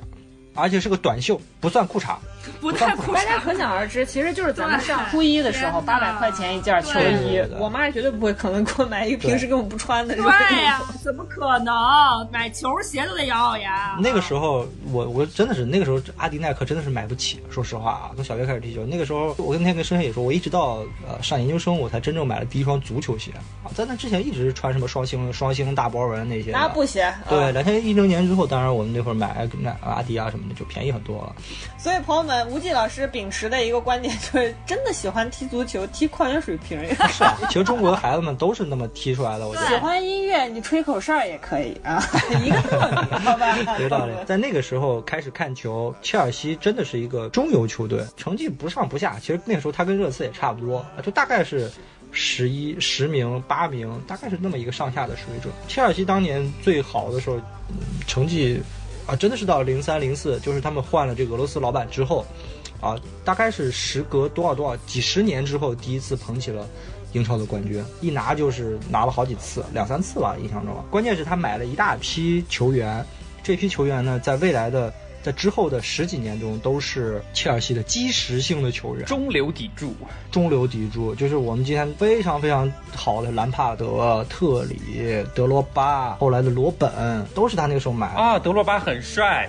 对不对？罗本，罗本，罗本是一个非常有梗的一个运动员啊。罗本的新升级版叫罗硕，再升级版叫罗伯，是指他的脱发程度。本硕博因为啊，他欧洲人嘛，荷兰人，年轻时候就一头金发，后来又逐渐的变成为光头，所以大家又做了那个图嘛，就是金发的时候是罗本读本嘛，然后后来就少一点，就是硕士时期叫罗硕，然后叫罗伯。然后那个德罗巴呢，就大家也开玩笑说，说他滑跪的时候地上有三道杠，然后黑人嘛，就叫非洲非洲刘德华，呃，就就就就后来就把他叫德华刚才。是开黄腔吗？啊，吴姐，我开了一点儿，开了一点儿，开了一点儿。非洲啊，非洲大家知道很多国家是动乱频仍的，是吧？那像德罗巴这样的球员，因为他太有影响力了，他之前一直是英超进球最多的非洲前锋啊，在今年之前，因为今年他刚刚被我们利物浦萨拉赫的这个进球打破了。德罗巴之前他是科特迪瓦人，就是那个所谓的黄金象牙海岸法国的殖民前殖民地，啊，他都可以到什么程度呢？就是政府军和叛军在开战，德罗巴发话，两边和平了，就到这种程度。啊，因为非洲有很多国家，包括有一些前的足球明星，像现在利比里亚的总统乔治维阿，他就是以前 AC 米兰九十年代的足球明星啊，也是个黑人。就是我们开玩笑说，这都是从 CCTV 五转战 CCTV 一的男人。好，回到穆里尼奥 啊，回到穆里尼奥，执照切尔西 啊。这个时期的切尔西叫呃所谓的穆一期，就是穆里尼奥一期啊，因为后面他过了若干年以后，他又回到了切尔西，这个叫穆二期。他他在切尔西拿了一堆冠军，然后又跑到国际米兰，在国际米兰拿到了三冠王。刚才我们已经说过三冠王是什么东西，他带着在国际米兰带着一帮老男孩儿，这都是三十岁以上的熟男，你知道吧？然后那个时候，啊、打破了当年的梦之队，也就是巴塞罗那的垄断啊，然后呢拿到了欧冠的冠军。他当年在诺坎普晋级，因为巴塞罗那的主场叫诺坎普，他在诺坎普晋级的时候，这个穆里尼奥，因为他的外号叫狂人嘛，他为什么狂人？就是他真的很很张狂啊！他赢了球以后，在诺坎普绕场飞奔，然后滑跪在那个草坪上。滑跪，他超爱滑跪，真的膝盖不疼吗？真的，对。不，其实不太疼的，因为都是天然草，然后草上还有还有水。关键他穿着西裤滑跪，对，没错，他穿着西装，打着领带，穿着衬衣，在那滑跪，是很经典的一个场面。然后呢，他又从国际米兰去了皇家马德里，没有太多争议的世界足坛的第一俱乐部，就最伟大的俱乐部。他要说是第二，就几乎没有人敢比他更辉煌。即使你拿欧冠这个最有重量级的俱乐部赛事的奖杯分量来说，皇马是拿过最多，他拿了十三次。对，差不多排在第二的 AC 米兰拿过七次，然后穆里尼奥又从皇马去了曼联吧，对，二零一三年去的切尔西，二零一六年去的曼联啊从。切尔西又去了曼联，在曼联又待了待了两不到三个赛季，又去了热刺，然后现在在罗马，基本上都执教的是这种一线的豪门。当然这两年稍微有点有点下坡路了，从热刺到罗马，呃，就是相对来讲是一个下面次一级的对，。大家在纪录片的开头看到穆里尼奥一来，先去开电视啊，说我看一下曼联发生了什么，然后就骂了一句发靠，对对对 对，发靠谱。非常搞笑啊！还有人在那个记者会，好像第一次记者会吧，记者问他说说，哎，四年前你不是在切尔西的时候，有人问你说你未来会不会来热刺？你当时说的是永远不会，我太爱切尔西球迷了。说是什么改变了你？然后他非常本真说，我被炒了，我被炒了。他真的太有人格魅力了。所以这也是爱的爱死，恨的恨死啊！因为他这个尼奥是吧？他叫 Mourinho，这个 Neo 中文的拼音打出来就是变成鸟了嘛，所以球迷基本上都把它称为哎，他有个中文的绰号叫魔力鸟，那是很文艺标准的媒体的表述啊，魔力鸟啊或者什么的，一般球迷就直接把它鸟，就是鸟叔现在。好像还被喊鹅，我不知道为什么。他是这样的，他鸟叔，然后鸟叔大家知道不是有个就跳《Gangnam Style》的嘛，是吧？球迷说起鸟叔肯定是说穆里尼奥啊，他为什么叫鹅呢？就是大鹅的鹅呢，就是就是你聊天时候会说什么我鸟啊，我我军你啊我什么什么是吧？我叉叉我叉叉就这样的。我好烂的梗啊！俄呢多多少少带一点点贬义，就是 多多少少带一点贬义。但是你要说鸟叔，或者说直接说鸟，那其实这个是比较中性的这么一个词汇。所以你看这个纪录片，我觉得是很明确的能够看到穆里尼奥就是身上特别强烈的这个魅力的哦，我觉得是可以看到他的魅力的。那个吴忌老师给我截图的这个豆瓣网友的评论，基本清一色的都在因为看了这部纪录片很喜欢他。说跟跟穆里尼奥学管理学啊，什么逐字逐句的分析他的语录。对，啊学了上 NBA，连吴忌老师看完这一部都说他本来对穆里尼奥没有什么感觉，但他现在还挺喜欢这个小 这个老头的。因为他真的是还挺比较性情的一个人嘛，就是就很真实。很长一段时间大家都把他说叫真小人嘛，真小人不伪君子不如真小人嘛，那我就当真小人怎么着了？其实他这个逻辑跟很多时候我们去看真人秀会对某些其中的嘉宾明星去改观是一样的，就是他展现出来很多你可能对他之前有一些没错呃揣测的这些，其实不符合他本身的或一些成见的。成见偏见，你都会可能会去做改对，就像我记得那会儿，我跟深深也去看那个什么《青春环游记》，我都喜，我觉得范丞丞还挺好的，是吧？Oh my fucking 我们说！郎朗也挺好的，觉得觉得挺有意思的，对吧？他就是会让你有更丰富的认知嘛，对这个人。打开你的认知。如果要是直观一点对应，我前两天还在跟吴忌老师说，他特别像一个很经典的喜剧片，法国的叫《虎口脱险》，里面有一个指挥，特别像那个人，就是平时嘚吧嘚嘚吧嘚，就是话贼多，还特别碎，但是这本人又特别搞笑、风趣、幽默的那种。我记得是那个孙兴民，不是对右手不是那个折了吗？骨折了，然后他这个伤病归来之后，带了他那一套仪器，然后上跟那个凯恩两个人走上 体育场的时候，这时候穆里尼奥看见说：“ 哎呦，小孙，你现在看起来像个钢铁侠、哦。”还对他说：“biu biu biu”，就非常可爱。对对对对对，他说钢铁。侠还是 X 战警来着？他执教的这几个球队我都没什么感觉，说实话啊。他尤其是他在皇家马德里、皇马那段时间，那个时候皇马，因为皇马和巴萨就是所谓西班牙的国家德比嘛，那个时候巴萨是最鼎盛时期的宇宙队啊，宇宙梦之梦之队、梦三时期所谓的。那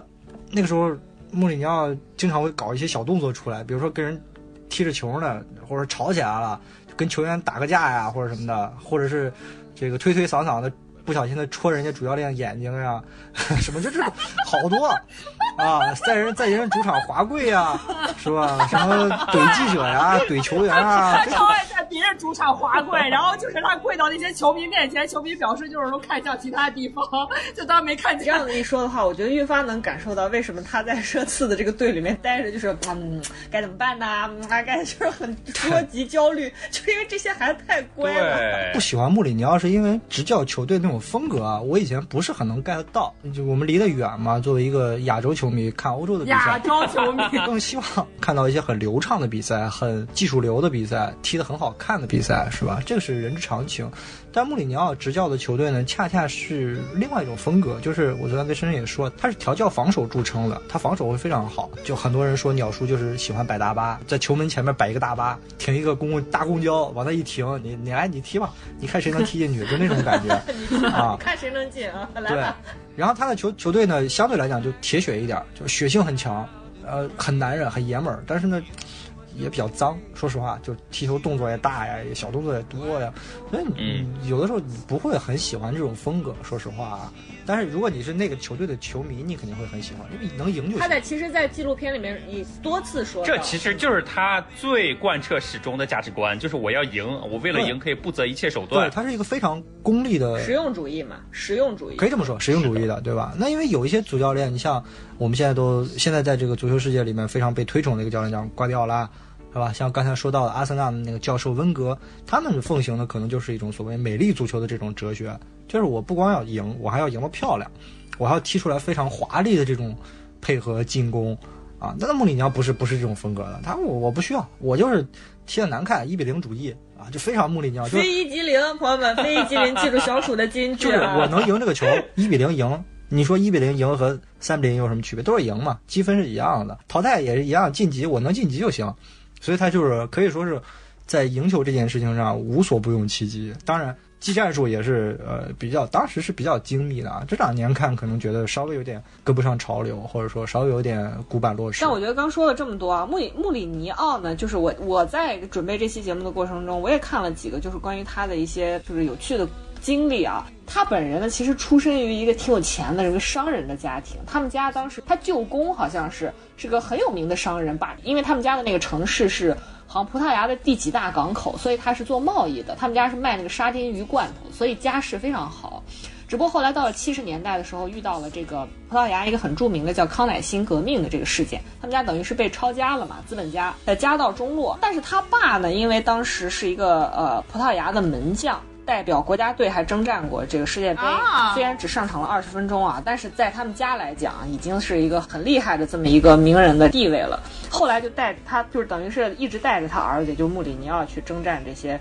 呃比赛，但他儿子都没上过场。首先要说明的啊，他为了成为这个教练，非常非常的勤奋。他就是当时跟他爸说，我实在是当不了这个足球运动员，我就是要当一个好的教练。我确实我立志我要当一个好的教练，然后为此下了很大的功夫去考这个大学，考了两次才考上。然后他上的确实是这个体育管理系，他一直都是在从事跟体育管理相关的这个，不管是课程啊、这个研修啊，都是。你想他学了六国语言，就刚为什么无忌说他是翻译出身的。他在巴塞罗那给这个当时巴塞罗那的主教练叫罗布森当翻译。他在此之前先是取得了一个什么什么从业的那个资格证，好像是也是蛮难考教的教练证嘛，教练证嘛。然后他后来又回来当助教嘛。后来就是说，比如说他的这个个人行事风格啊，他是一个什么？就为什么我刚才说他作为一个带教的教练，就是事无巨细，带着一群乖宝宝跟人打群架，教你怎么跟人打架。听说的是他带他儿子去滑冰。他儿子在这个冰上一下就给滑倒了，滑倒之后，通常家长不是会去把孩子扶起来嘛？赶紧你看你有没有事儿啊？你下次一定要注意安全啊什么？他不是，他儿子一屁股坐倒了之后呢，他冲到他儿子跟前去，然后也一屁股滑倒，然后开始给他儿子表演如何从冰上站起来。然后他儿子学不会，他就一遍一遍的滑倒，再站起来，滑倒再站起来，直到他儿子学会为止。就大概是这样一个人的这个风格。我今天还跟吴忌说，我看了一些视频里面那个博主有讲到的，特别特别的为他的球员考虑。对你像他当时在执教葡萄牙的那个球队叫雷利亚的时候，科雷亚吧，雷利亚。科利亚还是还是雷利亚，反正他可能是他的葡语的翻译吧。当时所有的这个球员，不是通常来讲，大家应该住在酒店同一个酒，至少是同一个酒店嘛，对吧？方便大家同时组织出来是比赛啊，还是干嘛？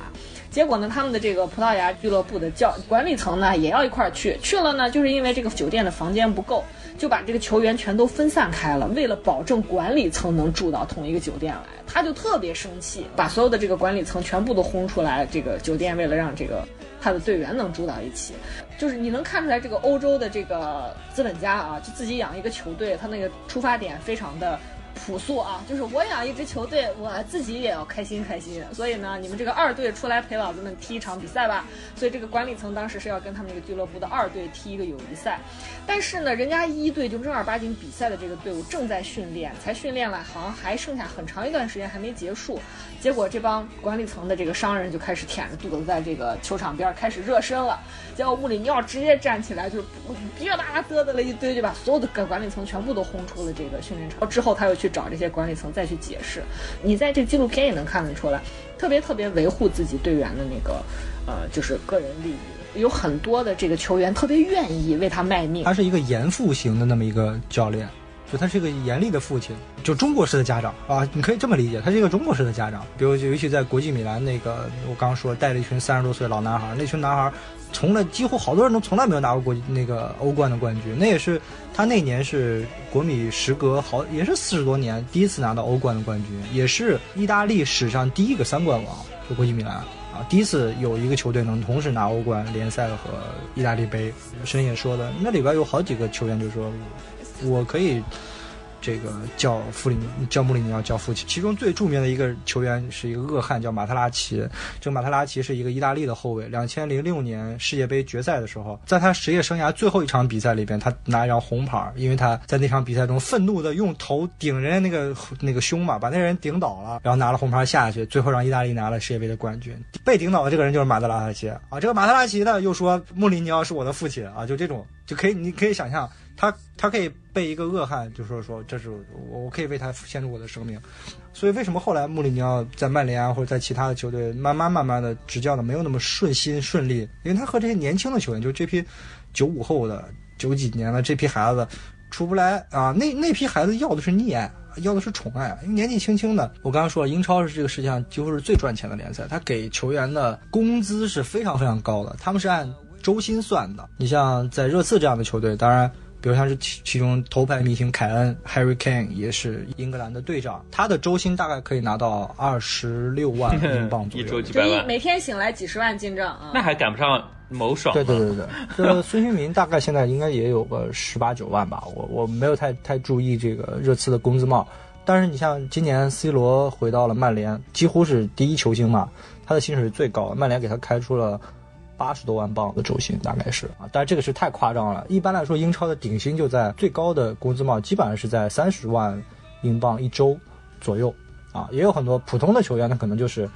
呃两万三万啊，比如年轻一点的也有两三万啊，就好一点的中间的可能就八九万十来万，这这也是很常见的。埃里克森为什么之前很长一段时间说他要走呢？就是列就是热刺这个老板啊，真的是太抠了，一向以精明著称，在在这个转会市场上对。他看着就很精，一个秃头，秃秃头都不行。对，犹太犹太商人吧，好像是这种典型的做生意非常非常精明的这么一个形象啊。那他呢，就是给埃里克森长时间都拿着七万镑的周薪啊，所以他很不高兴。这也是这个为什么埃里克森后来他的核心想走的一个原因吧，原因之一吧，应该说是。那我们刚说到了这个教练啊，然后又提到了这个球员啊，又说到这个凯恩，又说到这个埃里克森。那我不知道，就是你们俩看这个纪录片的时候，对哪些球员的这个印象比较深？有没有？我们俩指的是我和吴玩玩，对不对？对啊，那不然呢？无忌吗？无忌，我第一次看凯恩的比赛，好喜欢他啊！我就很快的说四个人好不好？我就是孙兴哈儿，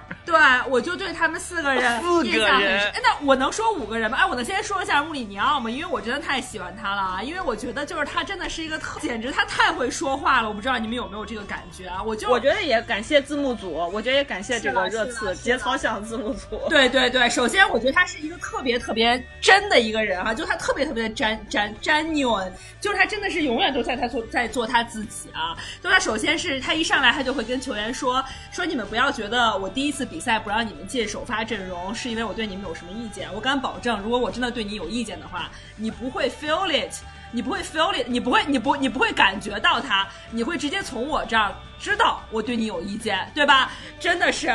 他非常直接，而且他很真诚。那后来就这这个事情也提到了，就我印象也很深，就是他平安夜他的狗死了，然后他就会很直接的说，我的狗死了，狗怎么在平安夜死呢？他说的是卧了个大草。对，我的大草，我的大草，我的狗是我的一切，我的狗死了，it's like 真的对我影响很大。但是我我要告诉你们，是因为我现在真的脾气很差。但我不是针对你们，是因为我的狗在平安夜死了，对不对？他他整个人非常非常的真实啊，你会觉得他整个人就是他不会骗你，他不是那种就是很多心里有很多小算盘的人，他真的想到什么他就说什么，而且他真的看人看得非常准。我觉得我非常非常喜欢他和德里阿里的互动啊，就是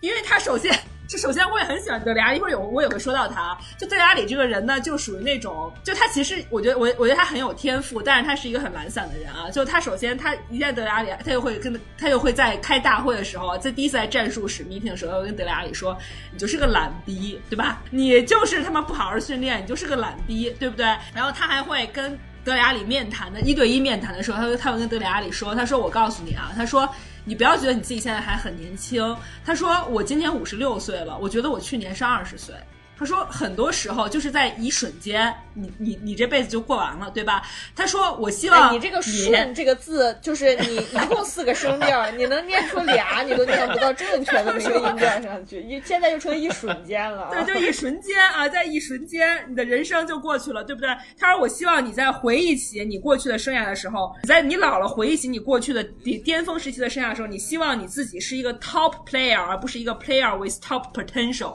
你为什么永远不稳定？你就你要反思你自己的 lifestyle，你要反思你的 everything。我不了解你，我只是你的球员，我你你我也不是你爸，你不缺我这个爸，我也不是你大哥哈，我是你的教练。说，但是我希望你可以不要后悔，不要做后悔的事情啊。但是，但当德里阿里在球场上表现非常好的时候，他也会在场边就是毫无顾忌的大喊说：“你可真是我的大宝贝儿！”我 exactly 记得这个字幕就是这么翻译的啊。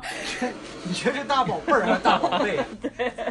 就你会觉得他真的是一个看人非常少，人会他既能说问题戳到戳到你的腰眼，但他又能给你很充足的鼓励的这样一个人啊，而且他会对整个球队，我觉得他每一次中场在更衣室跟。队员说那些话都很值得，都都真的非都是很好的 prep talk 啊！就他会一直在强调，就说你们要 come，对吧？你不能让别人说赢了你几个球啊，别人怎么怎么样了。就算前一分钟对方刚进了一个球，你也不能被这个 situation 影响，对吧？你要永远有 confidence，你要永远相信你自己啊！你要有压力。我印象很深，就是他当时跟切尔西的第一场对决，他们真的踢的就很糟糕啊，就因为德里在上半场被黄牌已经崩溃了，大家就都很荡。然后他就在更衣室跟大家说：“说你们要 cope with the fucking pressure，你们就不能 run away from the pressure，对吧？你们要 always fucking believe in believe in yourself，对吧？You won't lose even you can win，对吧？你就得能进一个球就是一个球。他就非常非常的会，就是帮大家振作大家的精神，而且就是到后来他们其实就是输了切尔西以后，然后后来又后来好像又是踢平了还是怎么样，反正就是就是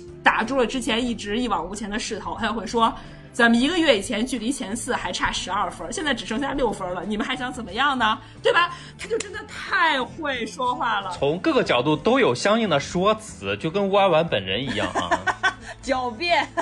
我我比他还差太远了啊，所以所以他是我的偶像啊，所以说我觉得你要有个人的魅力啊，就会让我真的觉得非常非常喜欢。真的，而且我觉得他这个人的魅力更多的体现在他身上，就是刚刚我们说了那么多，他真的是一个矛盾的集合体。就是每次就刚包括刚刚听到你们评价他的时候，我脑海中总有一种就是猛虎细嗅蔷薇的感觉，你知道吗？就这种感觉，很外放的东西，但是又有非常细致的地方啊，非常和谐的公主。而且关键是，你们记不记得他其中有一段有一个球童反应特别快，就是扔球就正好扔到了，他对对对他。请到了更他衣室里面。要叫他跟所有人 say hi，而且吃饭。对而且他当时那个球童完了以后坐下，他就过去亲了那个球童一下。就他是一个特别特别，就你觉得他真的是就既真实，但他又真的能替你着想，他知道你需要听什么话，并且能在适当的时候告诉你啊。就真的是你觉得真的是一个毫不束缚自己，而且口无遮拦，还是蛮可爱的。你看得到一个顶级教练他的顶级的水准在哪里？他是方方面面的，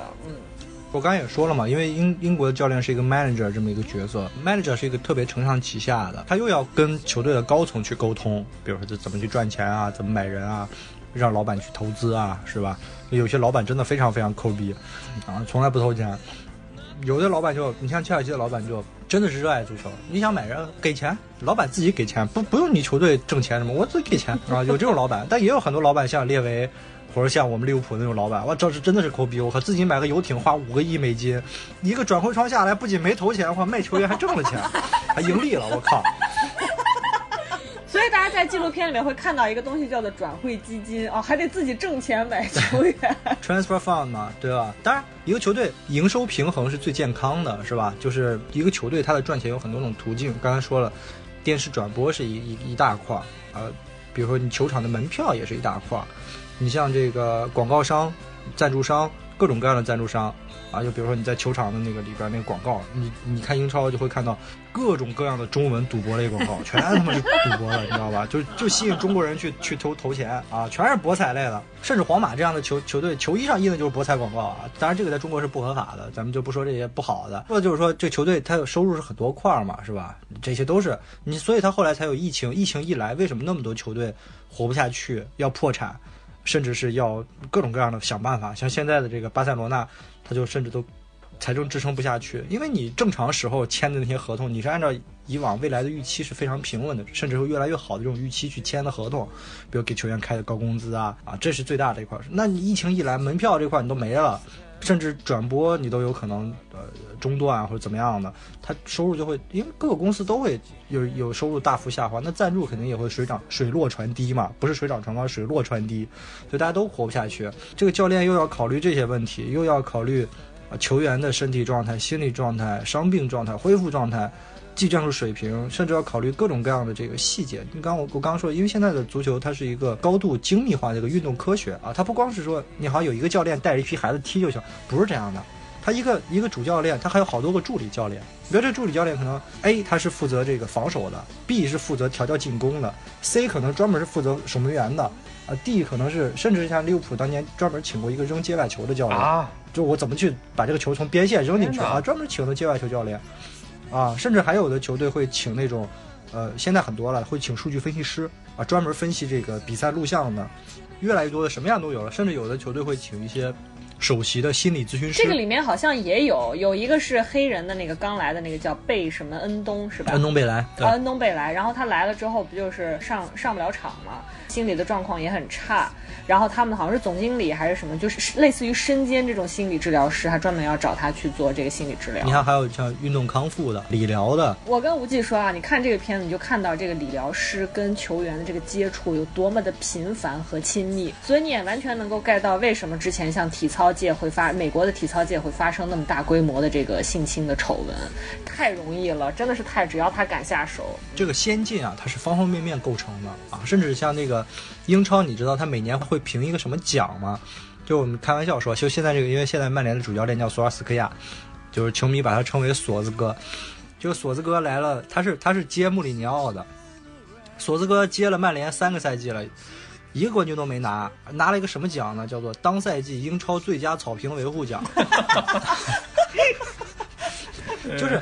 就是一个现代的像这种高水平的足球俱乐部，他甚至连草细到草坪的养护都是一门大学问。啊你之前那个像国内的华夏幸福有这么一个队儿嘛，就是河北的那个企业，华夏幸福已经黄了啊！这家公司跟大家讲一下，他赞助过咱们高铁啊，冠名过咱们。在他状况好的时候，他正儿八经想搞足球了，就至少是真金白银投了钱去搞足球。他是从英国还是从哪儿，就专门请的那个草坪维护师过来维护那个球场，人家还专门进口了那个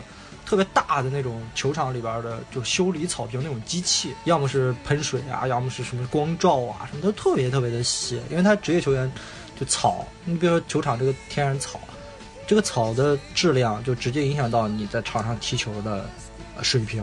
这个草长一点，那球滚动就慢，对不对？这个草短一点，或者说我浇水浇的多一点，这个球就快，它就特别滑。比如说像瓜迪奥拉，我刚才说到，他就喜欢踢这种传球很多、技术很好地面球的这种比赛。他去到客场，去到那些弱队的客场，弱队的这个弱队的主教练就是专门就说这个球球场不要浇水，或者说少浇一点水，这样他的球滚起来就没有那么快了啊，或者是把这个草剪剪剪短，或者说不要剪，就是这种各种各样的门外招。你知道吧？包括像刚才那个他说到的穆里尼奥那说的那个球童是吧？他在主场他就可以让球童很快的发球，到客场了，我球童捡到球就不给你，或者是我就不好好捡那个球，你自己去捡呗。就是你看到的时候，它是呈现出来是一个比赛的状态，但事实上背后有特别特别多的一个工作。你像在这个热刺片子里边，呃，他这个俱乐部应该有六百多个工作人员嘛，你日常得有球迷来我这参观是吧？总得有人带你导览吧，是吧？有人卖门票吧他？刚去的时候，他自己也被那个列为领着参观了一遍嘛，就各个部门。是啊，还有什么？我们那天看利物浦纪录片说，我我比赛的时候，我希望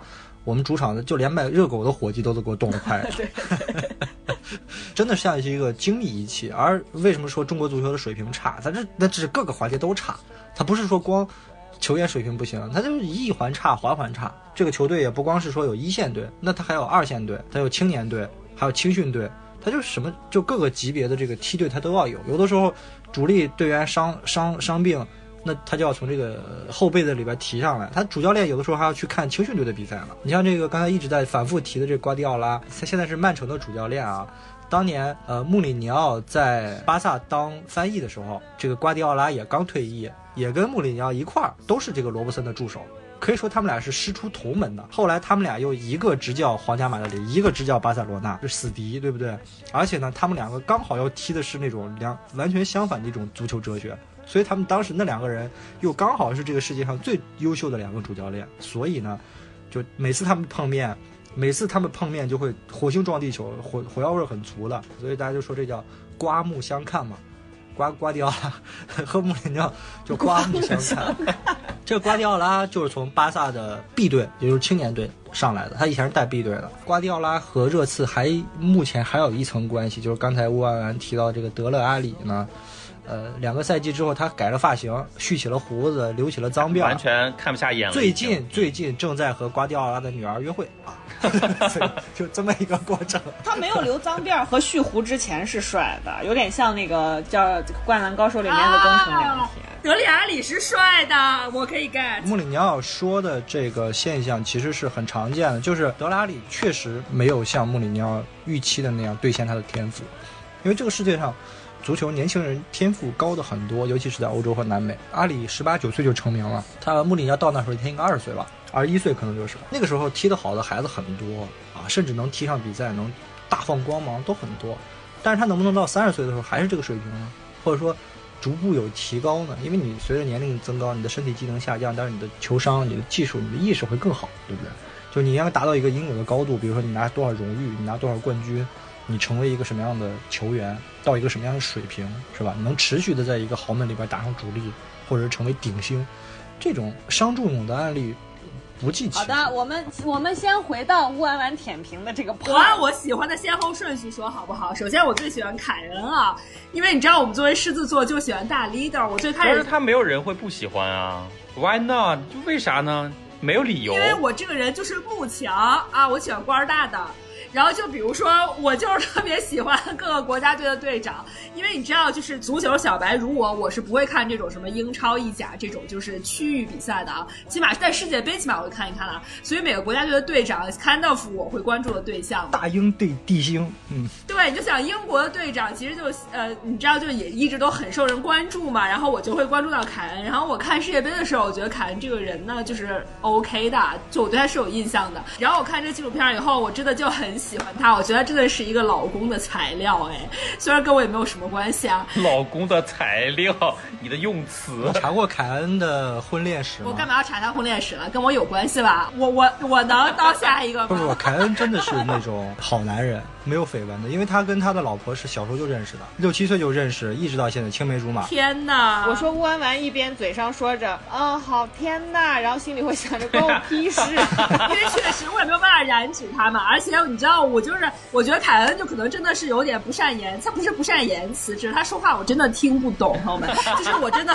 他把英文字幕打下来，我都没有办法对应他说的话，他说的话我真的听不懂，所以我觉得孙兴涵真的听不懂他说话，我觉得他绝对听不懂他说话你。看的好歹是一个伦敦球队的纪录片，如果你要看利物浦的纪录片，更崩不是他的。音频太低了，他的音频太低了，就很浑浊。对嗯，但是你知道我很喜欢他的点，就是他是那种很沉默的那种领袖。这个是这个是穆里尼奥给他的一个定位，啊就给他定位，他就是一个很沉默的领袖啊，所以他其实他会打每一场比赛都是永远拼尽全力，就永远都是精疲力竭。就穆里尼奥的话说，就是我觉得很好的球员，就是因为他应该打完每一场比赛都是已经拼了，都是精疲力竭的状态，他不应该是那种游刃有余的那种状态啊。但凯恩真的，凯恩就这种每一场比赛都拼了，都会累得要死啊，而你觉得他永远都都是靠特别靠得住，就只要他在，你永远可以靠他。去进球，或者是靠他去怎么怎么样啊？就他 always 都是在付出啊，然后他不是那种就是像 C 罗那种领袖啊，就是用用米尼奥话说，他就是 lead by example，就是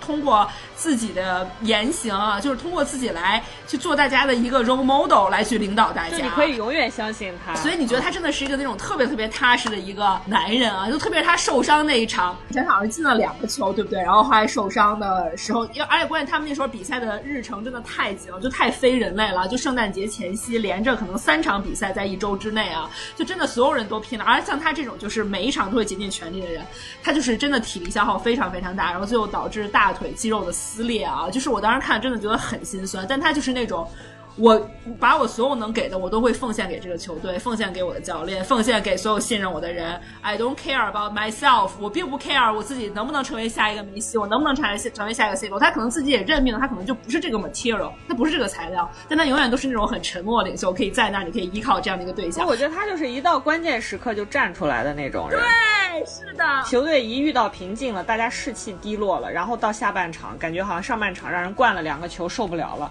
这时候凯恩一定就站出来了，就自己带球突突成那样子，被人绊倒，再站起来，就你就看到看到他真的是非常无私的一个人啊。无忌就说他甚至不是那种就是这个球其实是他可以自己带球去射门的，为了能够保证这个进球的这个准确度，他还是把球会比如说传给像孙兴民。这样的球员，然后由他来射门，这样的就是很无私的一个人对，，嗯，是，哎就是有大局观。大局观，对，跟罗永浩一样。对，我的第二名就是孙兴民，你把人列第二名，你都不知道人名字真正叫啥，你真的因为他很憨，就是你知道我在 B 站有看凯恩和这个孙兴敏的 CP 啊，我觉得他们俩真的就是还蛮 CP 的。就孙兴敏就是除了凯恩以外，这个球队的二哥的感觉啊，就是能排第二个那种踏实靠谱可以指得上的人啊。就是当时我印象很很深，就在纪录片里面有有拍到孙兴敏当时一个非常非常精彩的一个长传，带一个人带球跑了四十米，从自己这边的禁区带到对方禁区，然后最后进球。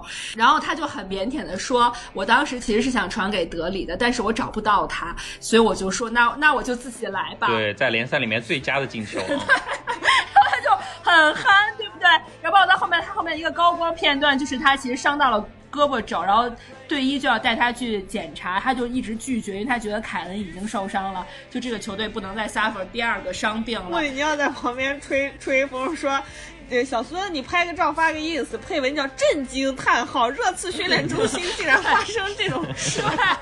对，然后他就很憨，他就不想让检查胳胳膊肘，又怕不让他比赛对队伍造成更大的影响。他骨折的那场比赛是刚开场没多久就骨折了，但是他最后不仅坚持下来，而且打入了那个最后的制胜球对啊！对，然后他当时忍着骨折的剧痛，朋友们，如果你真的骨折过，你知道骨折那个疼不是一般人可以忍的啊，就是他真的是忍着骨折的剧痛打完全场比赛，然后还打进了直升球。而且他当时下场之后理疗的时候，人家跟他说你的手是骨折，哎，大哥还说的是那不是手吗？我 我又不是门将，手伤了就伤了呗。真的，而且不要拍片。一拍片不就都暴露出来了吗？咱们现在就当成一般的医疗，一级你给我定个一级，稍微治疗一下，我就可以继续上场了。而且你会觉得他身上完全没有就这种台湾民国那种，就是很那个的那种，你知道吧？就是觉得觉得自己不行了，牛逼，我台湾民国 number one，对吧？老子拽的不行，但他身上从来没有这种气质，他就是一个勤勤恳恳的，很热爱足球，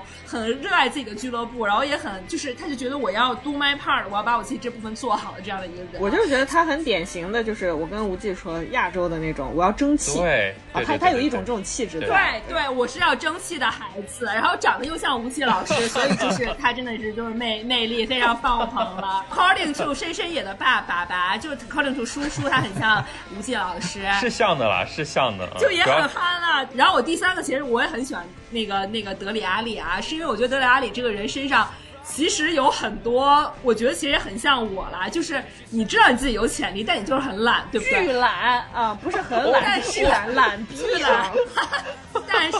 他是懒逼，但他其实自己内心并不是对自己没有要求的。他当时有一句话，我觉得很打动我。他说：“其实我如果一场球赛踢得不好，或者我有一次没有发挥好，第一个知道人是我自己，然后第一个不能原谅我的人也是我自己。但就是不改啊。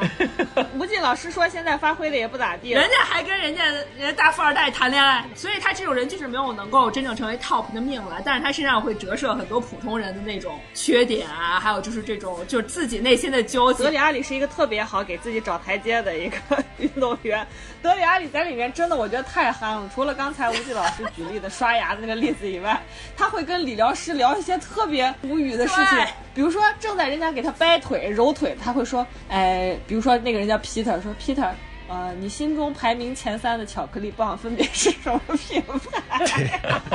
很单纯我心里的第四，其实我对埃里克森印象也很深刻，就是你能看到他转转会之前，其实他内心非常纠结的地方，因为其实转会之前，大家都不愿意让自己带着一身伤病去一个新的俱乐部，对不对？就在在这个俱乐部明白你要转会的时候，他们在你身上是不会投注很多的精力，所以他其实都完全进不了首发，他其实就是一个替补。但是他就会说，他说其实我还是非常非常渴望能够拥有每一次比赛的权利，就是我还是希望可以参与到每一次比赛里。很职业，他踢得很职对业。，我记得我印象很深，就是有有一次是下着大雨啊，然后他是在伤停补时的时候去助攻发了一个角球，然后那个球最后也进了。他其实真的很时运不济啊，因为我今天也看了那个懂球帝的那个分析啊，就他属于签了一个很长的合约，就完全没有赶上风口，对不对？他没有抓住机会去改善自己的生活，然后就眼看着那些跟他差不多的球员赚的都比自己多，所以他心里其实是有苦闷的地方在，但他并没有把这种很抑郁的情绪带到球场上，或带到足球本身上。按合同办事儿对，他就真的还是带一种很职业的精神去面对这个事情，而且还是带一种很职业的精神去热爱这个运动，所以我觉得他真的也是很了不起啊。那我发我发言结束了，你小鼠来吧。我没得可说了，你你把我所有知道名字的人已经说完了，我没有其他还记住名字的人了，已经。所以说你说抢答还是有好处的，对不对？我就是得理啊，对吧？偷懒儿先抢。所以其实我们今天说了这么多啊，我跟那个吴忌老师也说到，就是其实总归你看完这个纪录片，你一定会有很多很多个时刻啊，也嗯归结起来或者归纳起来呢，你会有两有一些时刻一直在提问自己。主要的这个问题呢，我总结就是一个是为什么是热刺啊？就是你为什么这个纪录片会拍热刺这样一支球队？刚才其实吴忌老师在中间的那段 solo 已经涉及了相当一部分为什么是热刺这个问题。另外一个问题就是为什么是足球？我觉得这个问这两个问题啊，是你贯穿着整个这个纪录片，实际上他没有正面回答，但是实际上一直在尝试回应的两个很主要的问题。我有看到，就是应该是来自热刺球迷在网上写的那个文章啊，他们经常会想要分享一些这些东西。写到就是这个亚马逊的摄制组是在二零一九年的十月二号进驻到热刺俱乐部，开始这个纪录片拍摄的。就是在在十月二号之前的四个月，他们不是闯入了那个欧冠的决赛嘛？但是呢，在他们进驻这个俱乐部开始拍片的时候呢，热刺实际上正在经历我们前面说的长达十个月的无法在这个英超联赛的客场取胜这件事情，很让人痛苦的。而且这个热刺的队长呢，是其实吴安文今天还说，一直以为这个凯恩是呃热刺的队长，实际上他们的队长是他们那个门将洛里，就是纪录片后半段才回到队里跟。孙兴敏还打了一架的那个，对，他在和这个布莱顿的客场比赛里面，开场的前两分钟就遭遇到他这也是内手臂的这个骨折。据说啊，当时这个场面的收音器捕捉到了他那个被放大的惨叫声。大家如果要是好奇，可以上网搜一下。所以在这个热刺的球迷看来的话，这部纪录片可能原本要记录的是热刺如何从一个啊十九个赛季或者十个赛季崛起到迅速陨落的这么一个过程。但是我没有查阅到更多就是关于亚马逊孤注一掷这个系列纪录片对热刺这个主题的筹备的内容，所以我也不知道他们到底是带着什么样的预判啊进入这个俱乐部。怎么会？选热刺？确实查不到这部分的内容。我我自己会觉得，其实是不是就是他想选其他俱乐部，其他俱乐部没有同意，所以所以就热刺同意啊。真的有可能，因为这些都是最顶级的秘密的问题了，尤其是很多更衣室内部的细节啊，我觉得能接受去拍摄真的非常不容易。更衣室的，包括他们策划一些战术的，透露太多的东西的话，也不利于他们后期的这个运营。是的，对，所以热刺球迷会觉得说，这是一部有点像软文的那么一个纪录片，说它剪辑很温和啦，对吧？强调胜利啊，淡化输球啊。但是我作为一个我觉得连普通的这个足球观众啊都算不上的这种纪录片的一个观众，我我反而没有那种看完营销软文的那种观后感，因为我刚才也说了，就是我没有因此而爱上热刺，对我也没有想给热刺花钱，就是我没有获得一个软文阅读所应该达成的那样一种效果。但是我觉得，正如我在开头说过的，我确实因为这录这部纪录片啊，消解了我对足球的这种抗拒，我开始有了比较旺盛的这个好奇心，去了解这个很巨大的啊、充满魅力的，但是极其未知啊，就大家刚才听得出来这个世界的参差的这么一个未知的世界。我在纪录片里实际上看到的是一个嗯顶级的球队。我们讲了这么多，我们还是可以把它算在一个英超的一个排名前段的这样一个球对对对队啊。，顶级球队没问题，嗯，对，在一个赛季，他经历了一个很日常的这么一个过程。就他们最终实际上，你看到在呃这个纪录片的末尾，他们没有夺冠，他们在英超只取得了第六名，但是也没有滑入深渊，对吧？你就用那个俱乐部主席列维在最后的话说，说我们从第十四爬到第六，我对这个结果还是满意的啊，不管是场面化还是什么吧啊。如果从这个切题的角度讲啊，这个纪录片里的这个热刺确实经历了这个 all or nothing，呃，非零即一啊，这个决定性的时刻啊。对，这个纪录片的开始呢，实际上就是一个决定的开始嘛。你看热刺，他是在一天之内啊完成了解雇这个功勋主帅啊，然后又任命这个我们刚说的头号流量为新的主帅的这个，应该说是有一点勇敢的这么一个举措啊，就很像是在做一个豪赌，对吧？因为你不知道。结果是什么？但是做了一个这么引人注目啊、饱受非议的这么一个决定。然后在纪录片里面的这个热刺呢，在那个赛季的表现也确实在我们之前说到的这所有的东西里面，大家也能感受它是充满故事性的，在整个赛季都充满了，我觉得是一个足球联赛所必然呈现的那种不确定性。对吧？各种意外的因素突然的闯入啊，而且他的排名也是，你看随着他整个队伍的各种状况，然后不断的起起伏伏啊。他们最最高的时候，我记得是已经排到第五名了啊，马上就只要再赢一场就能冲入前四，但是随后又一路下跌，属于这个一个过对，程。他没有那种很必然的那种剧本性的写法，就像大家看综艺一样啊，一定可以迎来胜利啊，最后进行了蜕变没有，很日常，就是一个球队一定必然经历的那种不确定性。然后你看到一个顶级教教练的到来，对吧？他几乎成为整个纪录片唯一的主角。然后你看到他的个人经历也好，个人信条也好，是如何围绕着他的这个工作展开，他如何让一个球员产生积极的变化，对吧？如何应对一个快要散架的球队？你毕竟在纪录片里面也可以看到有呃，好像是四五个吧，主力队员都处在所谓的合同期，对吧？悬而未决啊，这是这对于整个队伍的这个人心是有很大的影响的，这个凝聚力都有凝都有影响。还有以及我们前面谈到的关于穆穆里尼奥本人的这个性格的塑造，还有俱乐部要如何围绕他的这个要求展开调整啊，展开安排啊。而且我觉得最重要的是，我们前面也说到了，我们看到了大量的有关球员发展，还有这个俱乐部幕后工作的内容，甚至是呃刚才我们说提到过的，但是还没有展开说的这个关于更衣室文化啊，就是其实吴忌之前在给我推荐这部纪录片的时候，就跟我说这里面，呃。展现了大量的他作为一个我觉得是资深的这个足球球迷，呃，甚真的是觉得难得一见的这个更衣室文化。我觉得吴那吴忌老师，你要不要再跟大家多说两句？为什么更衣室文化在这个嗯可能是职业运动中啊显得这么的重要，或者说这么的让人好奇啊我想？差一点点，就是非常职业化的这种运动，因为我自己不不看足球，但是我会经常看网球。其实就在网球界，其实这个更衣室也是大家非常熟悉，而且经常会提到的一个词汇啊。就而且，但是目前为止的话，对于网球的更衣室，好像大家都还感觉自己离自己很遥远，只会觉得里面有很多的八卦，有很多小消息啊，这种东西就有一种神秘的色彩在的比如。以足球为例吧，我我相信篮球也是一样，就这种团队项目啊，他比如说一个球队你要比赛之前，他们都是先坐一个大巴到这个球场里面，基本上是在那后门，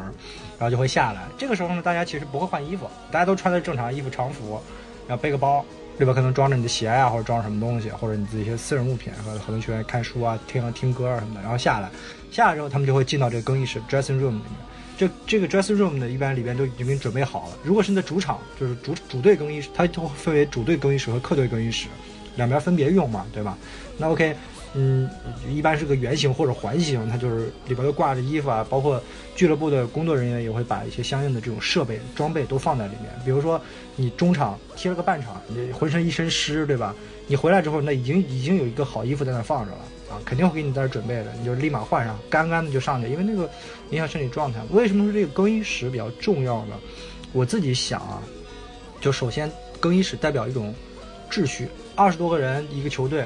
谁坐在中央啊？谁坐在中间？一般是这个球队最有话事权的，是吧？队长也好，或者说这个球队里边资历最深的这个人，他一般会坐在一个中间的位置，因为球员都在这更衣室里面嘛，对吧？十几个人、二十个人都在里面，那这个更衣室就变成一个。比如说赛前动员的这么一个场合，中场的时候他要进行进行一些讨论啊、分析啊、鼓舞士气啊，或者干嘛的，对不对？更衣室这种秩序，它首先代表的是一种对队内的氛围啊。你可以说队内有有一个极差，比如他有大佬啊，也有小孩儿。你比如，即使像梅西这样的孩子，像这样的第一球星，他回忆起早年第一次进入一线队的，他他当时是个小孩嘛，十七岁，进入这个更衣室，我靠，里边坐着。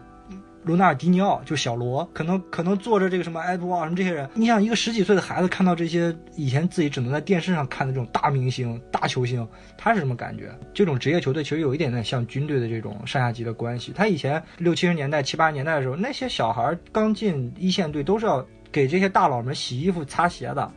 知道吧？同事、队友他都要都要进行这些动作。所以，OK，那在更衣室里边谁说话？比如球队陷入逆境的时候，踢得不好的时候。互相指责的，谁说话？谁说话管用，对不对？有没有能镇得住更衣室的这种大佬，这个就很重要。哎，你比如说像在这个热刺里面，我记得有人就说嘛，其实热刺的更衣室里边，洛里不是大佬，凯恩可能也不是大佬，大佬可能是那个叫桑切斯的那黑人，啊，他的话可能最对，重要所以。因为因为当当时他们有人那个助教给那个老穆递了小报告，老穆说：“我操，真没想到之类的。对啊，他没想到啊，没想到这个我操是他妈更衣室，对不对？我拿利物浦来举例子，利他每年都要进行一个队内投票，就是比如说当队长，谁当队长，除了一个队长以外，他一般还会有一个顺位，因为有时候你在球场上必须有一个人带队长袖标嘛，你要和裁判沟通，要干嘛，鼓舞军稳定军心。那如果队长被换下下去呢？如果队长不出场呢？这个时候就需要第二队长、第三队长、第四队长，他们每年就会有一个队内的这么一个投票，投出一个顺位来。比如说第一，我认为谁应该当队长啊？如果他下去，那谁应该当队长？OK，他们选出来四个人，那这四个人有资格带队长袖标，那他们在更衣室里面的话语权就比较重的。一般来说，就是这就是球队的一个领袖或者地位这么一个象征。同时呢，这个更衣室更重要代表一个什么东西呢？就是它代表一个主教练能不能掌控这个球队里的氛围啊。你比如像像穆里尼奥，曼联是最典型的。因为这球星啊，就咱们今天看，觉得你就是一个主教练上下级的关系，但其实不是的。大量的时候，主教练挣的钱可能还没球星挣的钱多呢。啊，尤其那些大牌球星，那你能不能镇得住更衣室啊？啊，有的时候你这个教练是新来的，或者说你是比较年轻的，或者说你没有什么辉煌履历的，你能不能镇得住更衣室啊？更衣室里边这帮大牌能不能为你所用啊？服你啊，服你啊，听你的呀！啊，你让他们干什么就干什么。我们今天把足球说的真太像黑社会了啊！他本来也是，呃，嗯，足球界英超更衣室最著名的故事，就是有一年曼联的当年的功勋主教练叫弗格森啊，当然他后来有爵士勋勋位叫 Sir Ferguson，他在曼联执教了二十多年，包括现在曼联的主场有一个看台就叫 Sir Ferguson Stand，福格森看台。福格森就是曼联的教父，他到什么程度呢？有一次踢比赛在中场的时候，当然这个后来也是小道从更衣室爆出来的消息，就像你说的，更衣室传出来的消息，就是什么呢？他在中场的时候，这叫吹风机事件啊，就是福格森在中场开了吹风机，什么意思呢？他在中场的时候，他对球队的表现不满意，于是他在更衣室里破口大骂，甚至用直接就抄起了手边的一只鞋，还是一只吹风机，反正就直接朝一个球员，朝他不满意那个球员扔了过去，然后就直接把那个球员砸到破相。眉骨那边好像是破了吧？应该，你知道这个球员是谁吗？Oh my god！这个球员叫贝克汉姆。所以说贝克汉姆眉毛那儿有有一个疤。你真的什么话都能接上，我天，你这个 今天又是一期印证这个万万是社牛的一期节目啊！所以为什么后来这个曼联就是贝克汉姆从曼联去了皇马，他有有一部分也是这个原因，他就是要告诉你我是这更衣室的老大，我是球队老大，我我说什么就应该算什么，对吧？你像刚才说的，为什么说埃里克森很职业啊？你知道这个比赛踢到八十多分钟，一共九十分钟的比赛，有些有的时候主教练让你上去的时候，他妈都已经九十一分钟了，你上去就两分钟，你还要换衣服，那我上去就下来，我洗不洗澡啊？我我给大家这边插一个小花絮啊，就是当时穆里尼奥他爹执教那个葡萄牙的一个俱乐部的比赛 的时候，然后穆里尼奥是他球队的一个板凳啊，然后也是最后看着比赛没啥希望了，他爹就说你你热热身，你上去感受一下这个顶级 赛事的这个感觉。结果呢，穆里尼奥就开始在旁边做拉伸了。这个时候，那个俱乐部的老板在看台上看见穆里尼奥在做拉伸，几个大跨步从主席台冲下来说：“你们要干嘛？要做好吗？” 然后穆里尼奥就没有能上场。天哪！所以其实更衣室是一个球队，尤其在比赛的这个状态中，他最最核心的一个黑匣子，它是一个黑匣子的状态，是吧？外人你很少能看得到。当然，通过镜头你看到，哦，我操，原来在更衣室里边，他们那么多情绪的起伏变化，是吧？啊，包括有一些领袖要要发表一些 speech，是吧？发表一些演说啊，然后大家在一块儿凝心聚力，中场有的时候还要调整换人、调整战术，是吧？甚至输了球，大家还很不高兴，在里边互相要打架，这都是很有可能的啊。它是最能浓缩性的体验体现一个球队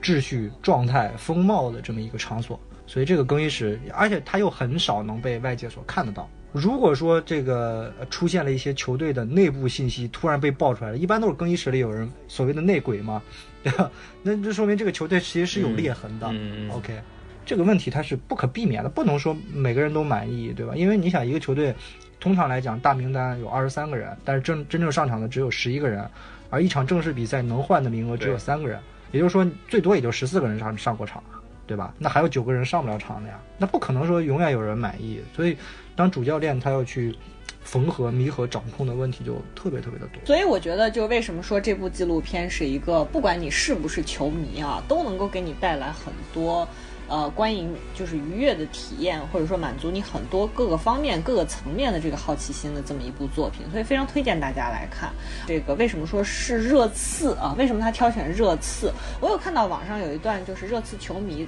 所抒发真情实感的一段文字，我觉得是特别能够感受到他们作为粉丝对球队的定位。他们认为，比如说像呃这个纪录片所展现的这个赛季。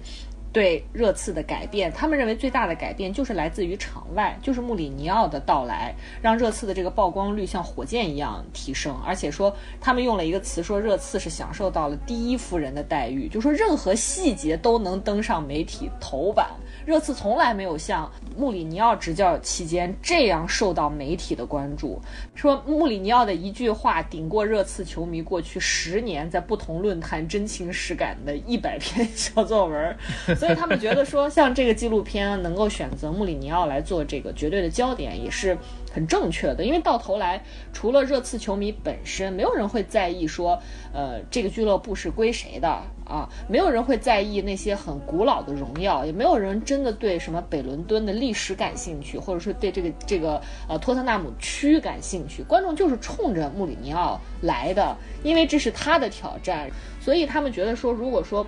能够唤起大家对这个热刺的关注，可能也是这个纪录片就是为什么会选择热刺。这当然这是来自粉丝的一个一个想法吧。但是话又说回来，就是你也能够感受得到，这个世界上有数量如此之庞大的一个人群，他们对足球保有着一份特别真挚、特别炙热的那样一种爱。那这种爱，我们作为普通的观众，或者说我们作为对这个世界仍然保持着一种很远的距离的人，该怎么去看待这样一份爱呢？其实就是关于为什么是足球这样一个问题。就这么说吧，就是我们现在都有一个共同的感受，就我们这批踢球的人来说，就共同感受，就现在踢球的孩子是越来越少了。比如你在一个学校或者一个在一个公司，在一个单位里面想组一个球队，那每年都要进新人，随着新人进来，你会发现新进来的员工里面去招募新的队员是越来越难，真的是踢球的孩子越来越少，而相对应的，就运动的孩子其实并没有变少，但是他们可能更多的会去选择足篮球。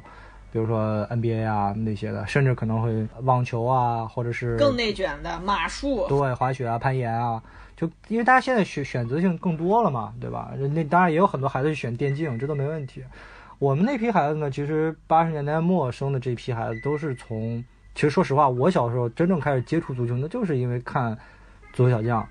就是日本那个动漫。我也看了呀，为啥我就没喜欢上呢？因为你爱好男 啊，性别男，好的爱好男，嗯。然后就去就去尝试踢，一踢就踢到现在。虽然说水平并不怎么样，但好歹也有一个至少单位有个球队，然后每周基本上都在踢，然后偶尔也会踢一些小的这种。谢老师可能会，比如说我们今天要去干什么，他最后 maybe 因为什么事情就会说推掉啊，或者是比如说他本来跟朋友约了吃饭啊，但是因为可能工作上的事情权衡一下推掉啊，反正就是这些事情可要么选 A，要么选 B 都 OK 啊，反正每周那一两场野球是风雨不改，而但凡有什么事情影响了他，不能让他踢成，大家不知道他在家发脾气能发成啥，就恨不得就是满地打滚那种。就足球对他来讲，就是你你想想，他是一个起床困难症。我跟大家讲，我跟他结婚这么长时间，我每天早上要打电话叫他起床，不管我那个电话管不管用，反正我就要叫他起床。在很很久之前，曾经发生过，他因为早晨的那个闹铃响了之后，他关了，他又睡。他是一个睡性特别强的人，就是一定会睡过的那样的一个人，而且是随时随地就能睡着的那样一个人。但是只要今天晚上说了半夜有利物浦的比赛，尤其是当时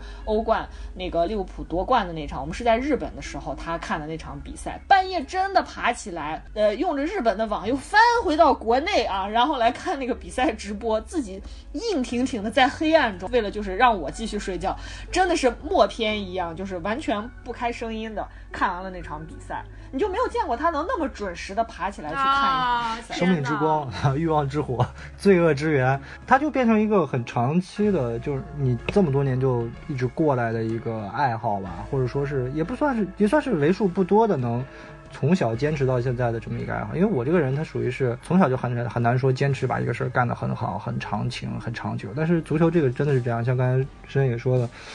踢球或者说看球，就是一周里边锚定的一个时间。时间段或者一个时间点、一个坐标，你可以拿它去判定某些事情。比如我们是每天每周三踢球，OK，我就可以，比如今天周二了，我就说 OK，明天要踢球了。然后周三都到周四，我就说哦，昨天是踢球，就这么一个。快乐是可以来，就是可以延展的很长时间，给它带来个持续性的快乐。在日常庸常的这个 routine 的这种工作状态里边，你就会特别期待周三那段时间，然后这是一周平庸生活的最快乐的时候，因为他那个时候你是它是一种特别纯粹的那种快乐啊。因为我一特别不喜欢跑步，二特别不喜欢进健身房，因为我觉得足球场是完全可以把这两项都兼顾了的。因为首先你要奔跑，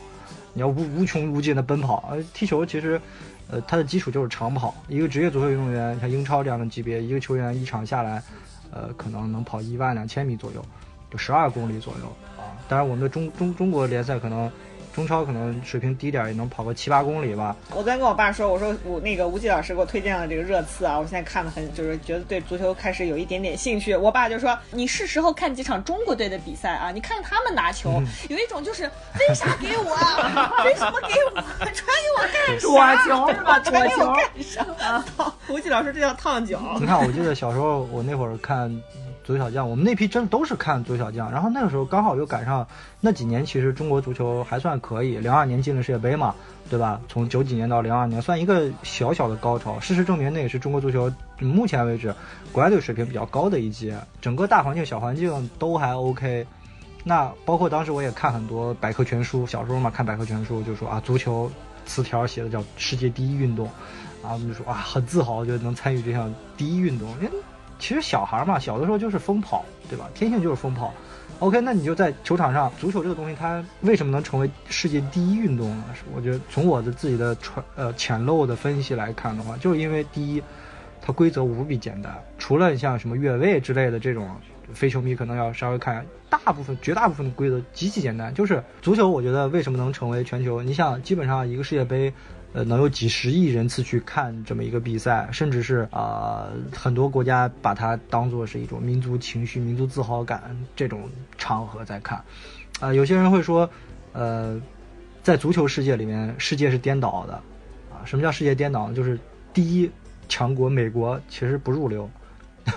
真正在足球世界里永远站在第一梯队的是那些。当然，除了欧洲那些豪强，就是什么德国、法国、意大利、英格兰这些以外，荷兰这些以外，绝大部分的强队，那很多都是什么巴西、阿根廷这样的，其实，在国际舞台上没有什么存在感。第三世界嘛对啊，第三世界的这种国家，非洲国家是吧？包括像早年的苏联，苏联当年很强的啊，非常非常强。当然，后来苏联解体之后，它像东欧的什么克罗地亚、塞尔维亚就，粗暴一点说，它是目前还没有被白人所支配或者说称霸的一个集体项目，一个大型的项目。对对对，我刚刚说了，足球的规则极其简单，就一块场地，然后双方十个十一个人，一边十一个人给你个球，然后有个有个门儿，你只要踢到那门里就行了，不管你用什么方式，当然要用脚，不能用手。场地呢又大小其实是无所谓的，你比如说你你在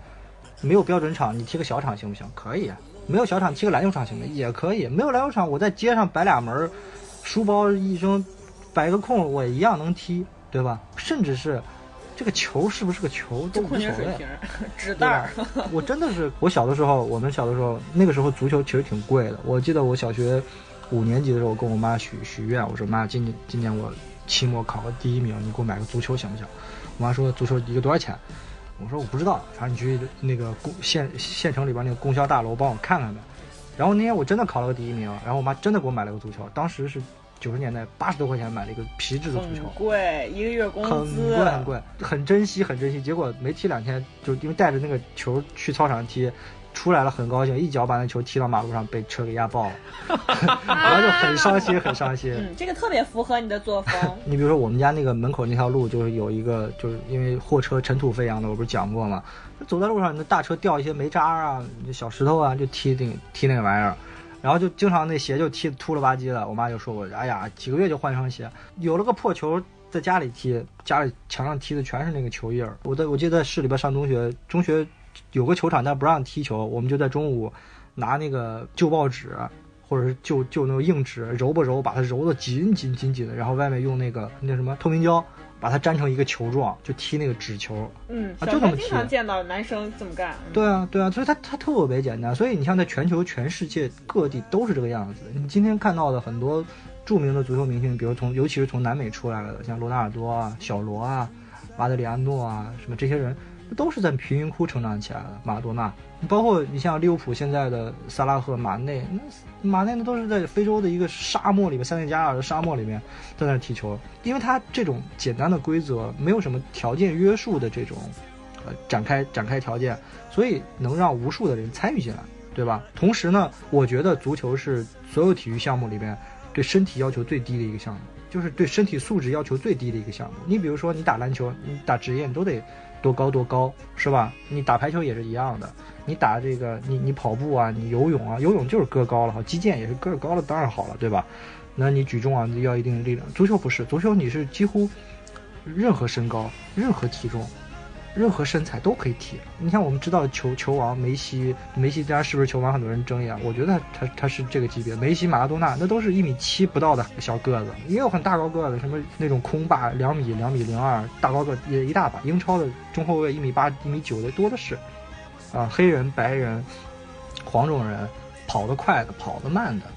都能踢。你技术好点，你踢技术流；你技术差点，我踢力量流。我这个球队，你技术不行，我就高举高打，投投球呗，就？其实还是我们之前在五个扑水少年里面嗯是的说的，是的就是这项运动仍然是一个只要你勤奋，只要你热爱它，只要你热爱它，你足够勤奋，你一定会获得一个比较好的结果的。对，而且门槛这么低，包容性这么强，对，包容性强。对它包容性真的特别强。足球又是一个，因为它它有十个人嘛，在场上十一个人踢的就是双面，一共二十个人，对吧？它其实你真正踢到高水平以后，它的技战术变化是纷繁复杂的，啊，所以它的这个竞技性、竞技水平、观赏性，包括这种未知性，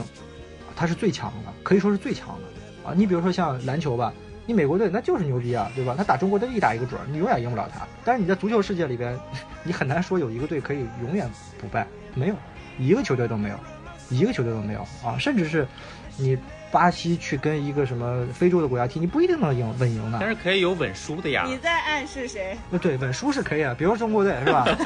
对，对啊，中国队你可以稳输。足球，我那年呃世界杯开幕那年，我在报纸上写评论，我也是说这个，它规则特别简单，它包容性这么强，所有的人都可以看得懂，就一个规则，也不用不需要语言，它容纳了这么多的这种千变万化的，不一定看得懂其他规则，但是有没有进球你总看得懂对啊吧？对啊吧？对啊，对啊。随着你的时间成本啊、投入啊越多，而且它是一个团队项目，它不像它不是一个个体项目，是吧？个体项目有可能是某个明星啊，一个个人，它是个团队项目，一个团队项目就有它无穷无尽的风格。刚才我说了，南美的球队可能踢得很细腻、很华丽，是吧？欧洲的球队可能踢得很整体、很严谨。那到具体到各个俱乐部上，都有各个各种各样的无穷无尽的风格。呃，然后还有不不停的会有新人出来。那其实具体到我们平常的这种踢野球的，或者说踢了这么多年的这种业余爱好者来说，那其实我觉得跟其他的球类爱好者或者其他项目的爱好者并没有什么本质上的区别啊。我自己觉得，因为都是爱好某一个项目，并且把它当成你生命中的一部分，你生活中你很愿意去投情感、投精力、投时间的这么一个项目。那其实足球，我为什么老跟深深野或者跟其他朋友说说，如果有个孩子是个男孩或者是个女孩，我特别希望他参与像足球、像篮球这样的。就这个东西呢，它是一个入门很简单，但是其实提高起来水准挺难的，真挺难的。如果你没有经过系统的这种训练，有训练和没训练是两两个境界，有系统的高水平的训练和没有又是两个境界，它真的是水平差异太大。但是我特别希望孩子们可以加入这个项目，因为我记得那个时候看。呃，日本的就是拍日本的一个纪录片儿，就拍日本足球的。他们定了那个百年计划嘛，就是他们从定计划开始，一百年之后日本要拿世界杯冠军，他们是立立的是这个目标。当时大家都觉得很可笑，因为当时是包括男女嘛？对，当时的日本足球甚至连中国都赢不了，在八十年代末的时候，中国赢不了的，我们那会儿稳赢呢啊。然后呢，人家就这么搞了三十年、二十年、三十年之后，日本女足已经拿世界杯冠军了。太励志了，真的是。但是那个片子里边让我看到一个细节，就是因为现在在日本有很多的这种，呃，散落在各个级别、各个乡村、城市的这种小的业余俱乐部嘛，有基本上都有教练，有很多家长都愿意把孩子送过去，因为他们发现孩子从那个足球俱乐部回来之后，变化挺大的，啊，因为这是个它是个足球项目，它是个集体项目，你这个集体项目，你在一个球场上，你一个自私的人你是混不下去的，没有人愿意跟你踢，啊，如果你就是个独逼，上去老带老带。是吧？不给别人传球，那谁给你传球啊？是吧？你不愿，因为有的时候野球，你比如像我们这平常踢野球，一边十个人或者一边六个人，那总要有个人守门吧，是吧？大家都踢野球都没有人专门练门将，那都是要轮流去守门的。你说我就不守门，我就想在上面，那谁不想在上面踢啊？所以它是一个挺能锻炼你团队意识的这么一个项目。有的有的时候你就踢野球跟人凑，那刚开始都是先踢后卫，然后往往先踢门将，再先先守门，踢后卫，再往前慢慢往前往前挪，都是这么踢的。包括你如果踢比赛，那你说光让队友在那儿跑去防守，你不你在那儿站着不动，是吧？你干嘛？你大爷啊？你大佬啊？就是一个挺讲奉献、讲合作、讲协作、团结一致的去争求争取某一个胜利的那种状态。我前两天看完这个纪录片，我还跟吴极老师说，踢球的男孩会有什么坏心眼？对啊，我以前我们以前老老弄这个嘛，什么发那种文章，球队群里边，因为球队里边中年人比较多嘛，要么发一篇文章，标题是珍惜踢足球的人嘛，是吧？每个位置他他都怎么样怎么样，比如说踢后腰的人很靠谱，踢后卫的人很靠谱，踢前锋的人很勇于进取，踢门将的人奋不顾身，反正就是遇到这样的人你就嫁了吧，是吧？啊，这种标题啊，你能理解一个业余球队的队长吗？是吧？他又要召集队友，又要定场地，又要给你带球，又要搬水，又要怎么着怎么着，还要请他安排请大家聚餐吃饭。不懂，还要布置战术。啊，反正就是必须得有这么个人。就是我说实话，我这么多年从小玩到大，最好的那些朋友都是从小一块踢球认识的，那都是一块踢球认识的，就在一块，他是很纯粹的，没有任何功利关系的，是吧？不是说我你踢得好或者你家有钱，那没有没有没有这个东西，就是你大家在一块儿踢，能玩到一块儿去，一块儿踢球，一块儿奉献，一块儿流汗，一块儿踢完球喝酒吹牛吃烧烤，是吧？就是这种关系，非常纯粹的一种朋友的关系，或者说队友的关系啊，teammates。其实粗暴一点讲啊，大家如果现在还在选男朋友啊，就是如果要是他踢球，通常来讲品质不会太差的。足球它其实是一个基础项目。嗯，我我我以拿我的例子，我从小就身体不是太好，我妈就特别喜欢我踢球，为什么呢？我小时候病殃殃的，天天三天两头生病，不吃饭。但是从开始踢球之后，我天，那吃饭从来不用管，哐哐哐吃，然后身体也变好了，也不感冒了，也不扁桃体发炎了，啊，身体就变好，那肯定啊，锻炼了嘛。然后呢，你会发现到后面去参加，因为足球它很锻炼下盘、腿部的力量、核心的力量。那你去做其他的项目，你转其他项目没有任何问题。你比如我当时去练击剑，那个教练就问我你有什么别的项目吗？我说我踢球。他说这没问题啊，因为击剑扎马步对下盘要求特别高啊，他的他移动对腿部力量要求很高。哦，对，然后你比如像你去打你你去打拳打拳击，OK，那我我去打球，这加上你有什么运动吗？我踢球，那那没问题，核心挺好的。啊，真的是这样，就是我刚刚说我为什么不喜欢跑步健身那种，我就觉得那种太呆板了，对我来讲太太枯燥了，我可能受不了那种，我还是喜欢奔跑加上技巧加上对抗啊，加上有一定的阶段性的目标，比如说你要进球，你要你要反超，你要追平，你要赢，所以我觉得这种东西就是你只要参与进来，你应该能体会到它的快乐，真的是非常快乐啊！我觉得。你像我我们我们系有一个足球号嘛，叫中文男足嘛，，just lose 对 it。Just lose 对 it 对，啊，那个好像是个小小的网红，是我几个师弟一块做的，其中有一个那小师弟现在在我这儿实习，我有时候回去跟他们踢，大家都挺快乐，虽然踢的挺烂，你知道吧？我们中文系那男生本来就少，他真的踢的挺烂的，不妨碍我们在那个里边获得快乐，因为足球它九十分钟是吧？它有无数次的跑动、传球、接球、过人、背过、拼抢、对抗，就是你有很多很多，就不停的在情况的变化中，你会享受不一样的快感。比如说，偶尔你过了一个人，你很爽；这接下来你又抢了一个球，你也很爽，啊，后来你丢踢丢了个球，你很懊恼，然后然后你又进了一个球，你就瞬间又很高兴。但是有很多时候，你可能踢了一整场，你也没什么机会。这就像就像人生一样嘛，你努力了，但不一定你会成功啊，是吧？有时候你就是失败了呀，有时候你就是技不如人啊，这没关系，我觉得就是，呃甚至很多人会在一些球员的身上看到自己，是吧？觉得这个球队为什么有很多小球队也有很多球迷，他觉得自己像就像自己一样，哎呀，踢得不咋地，但是还很挣扎，啊，或者说就我就不放不放弃，因为足球有我刚刚说，因为它变数太大了，所以它诞生了无数的那种经典的传奇的逆转啊，那种那种故事，非常震撼人心的这种人物故事、球队、球场，几乎你可以说出来无穷无尽。他们又有不同的历史、有不同的歌曲，是吧？甚至有一些惨案，有一些光辉，就像一个文学作品能需要的所有元素一样。所以人们可以在一个九十分钟的比赛里边，如果你在现场看的话，你会感受更深，是吧？几万人和你站在一起，一块儿呐喊，欢呼，一块儿叹息，一块儿惊叹，对吧？一块儿骂人，是吧？你比如北京国安的主场就天天在骂，那个纪录片里边也有，他们去跟红去红星那个主场去踢，然后现场五万五千人啊喊托特纳姆 fuck you，就是特别可怕。我当时看了也真的觉得令人震惊。我说这个贝尔格莱德红星也太吓人了吧！真的感受到啥叫足球 流氓。对，就是足球，它不是一个，它它从开始它就不是一个贵族运动，对对它不像马术啊、网球啊这些，它不是贵族运动，它就是个 world class，对吧？它就是一个工人阶级的。托特纳姆是一八八二年成立的，比利利物浦早十年，一八九二，那都一百多年了，是吧？明年就一百四十年了。托特纳姆那个时候我们还大清呢，大清还没亡啊，洋务运动呢正。这个对比真的是，对啊，你想一八九利物浦成立一八九二年，一八九八年才他妈戊戌变法呀，对不对？你想想，就这么一个历史对比，时空对比。你看那会儿的黑白老照片、老影像，那就是全是工人在他妈那个看台上站的黑压压的，一块抽烟，抽着烟，啊，离那个球场就没有距离，非常近，所以他就从头到尾他就是一个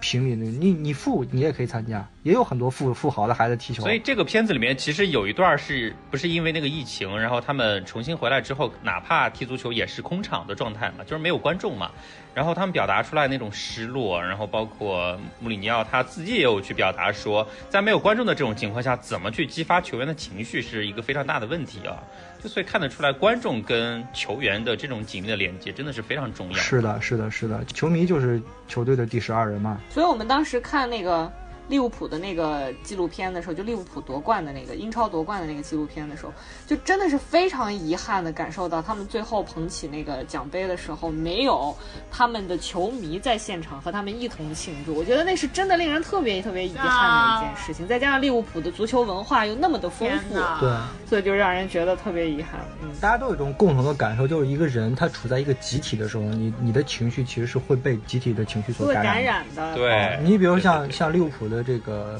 主场安菲尔德球场，他每每一场球开场前，所有的球迷都会高唱那首“你永远不会独行 ”，You never walk alone。你想想，几万人在一起唱那首歌，什么感受？就你身身在其中的时候，对对对，那年欧冠的时候，利物浦的左后卫就他赛后，因为他完成了惊天大逆转，他首回合是零比三落后了，次回合回到球场四比零赢了巴萨，啊，就这么一个惊天逆转，最后晋级了嘛？他就赛后所有球迷球员站成一排，跟那个球迷面对面，他就自己感觉说，Oh my God，就你完全可以听到他们在那，You can hear them，啊，你真的可以可以听到他们，就是。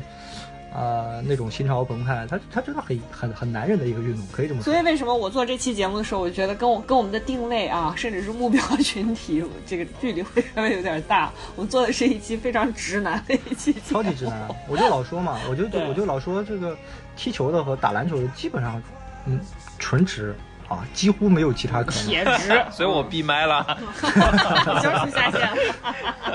就是这么多年也有，但是比例极低，女足除外。女足有，女足有，对，女足蛮多的。嗯，美国队的队长就是女足比例还挺高的啊，中国队有好几个，今年因为出柜，所以就没有被带到奥运会去嘛。这个男足几乎没有。呃，目前为止有一个公开出柜的人吧，但是好像英超三十多年，我印象深的可能也就那么一两个公开出柜了啊。第一个公开出柜的还是一个黑人球员，所以他长期被排挤。那是九十年代的时候，他还比较勇敢。那这么多年没有，就是甚至是有些球员他可能是，但是他在职业生涯里面他不会公开这个身份。如果大家对这项运动本身是不是像吴极老师说的，你参与进去才能体会到这种快乐啊？但是通过我们这期节目呢，真的非常推荐大家去看这部纪录片。你你在观赏的过程中也会获得这样一种快乐的，相信我们啊，而且会获得一种巨大的，保有一种我觉得比较强烈的好奇心吧，会打开你另外一扇未知世界的大门。我觉得未尝不可能。那我们本期节目就到此为止了，真的是一场非常长的鸿篇巨制。啊，吴极老师每次来都给我们搞鸿篇巨制啊。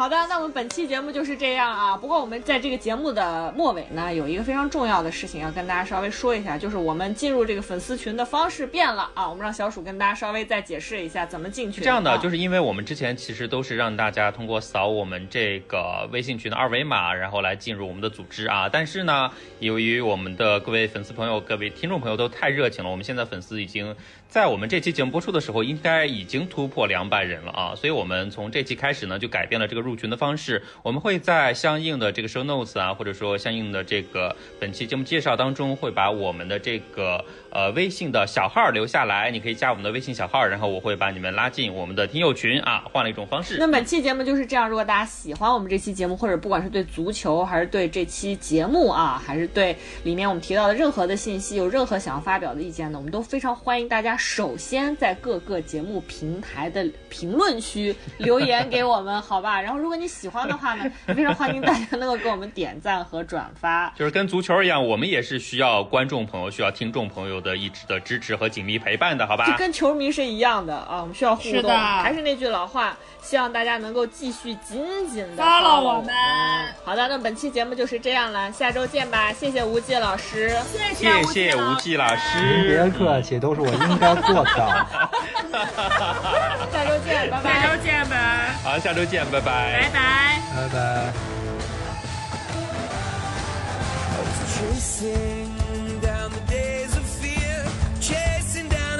Before it disappeared. I was aching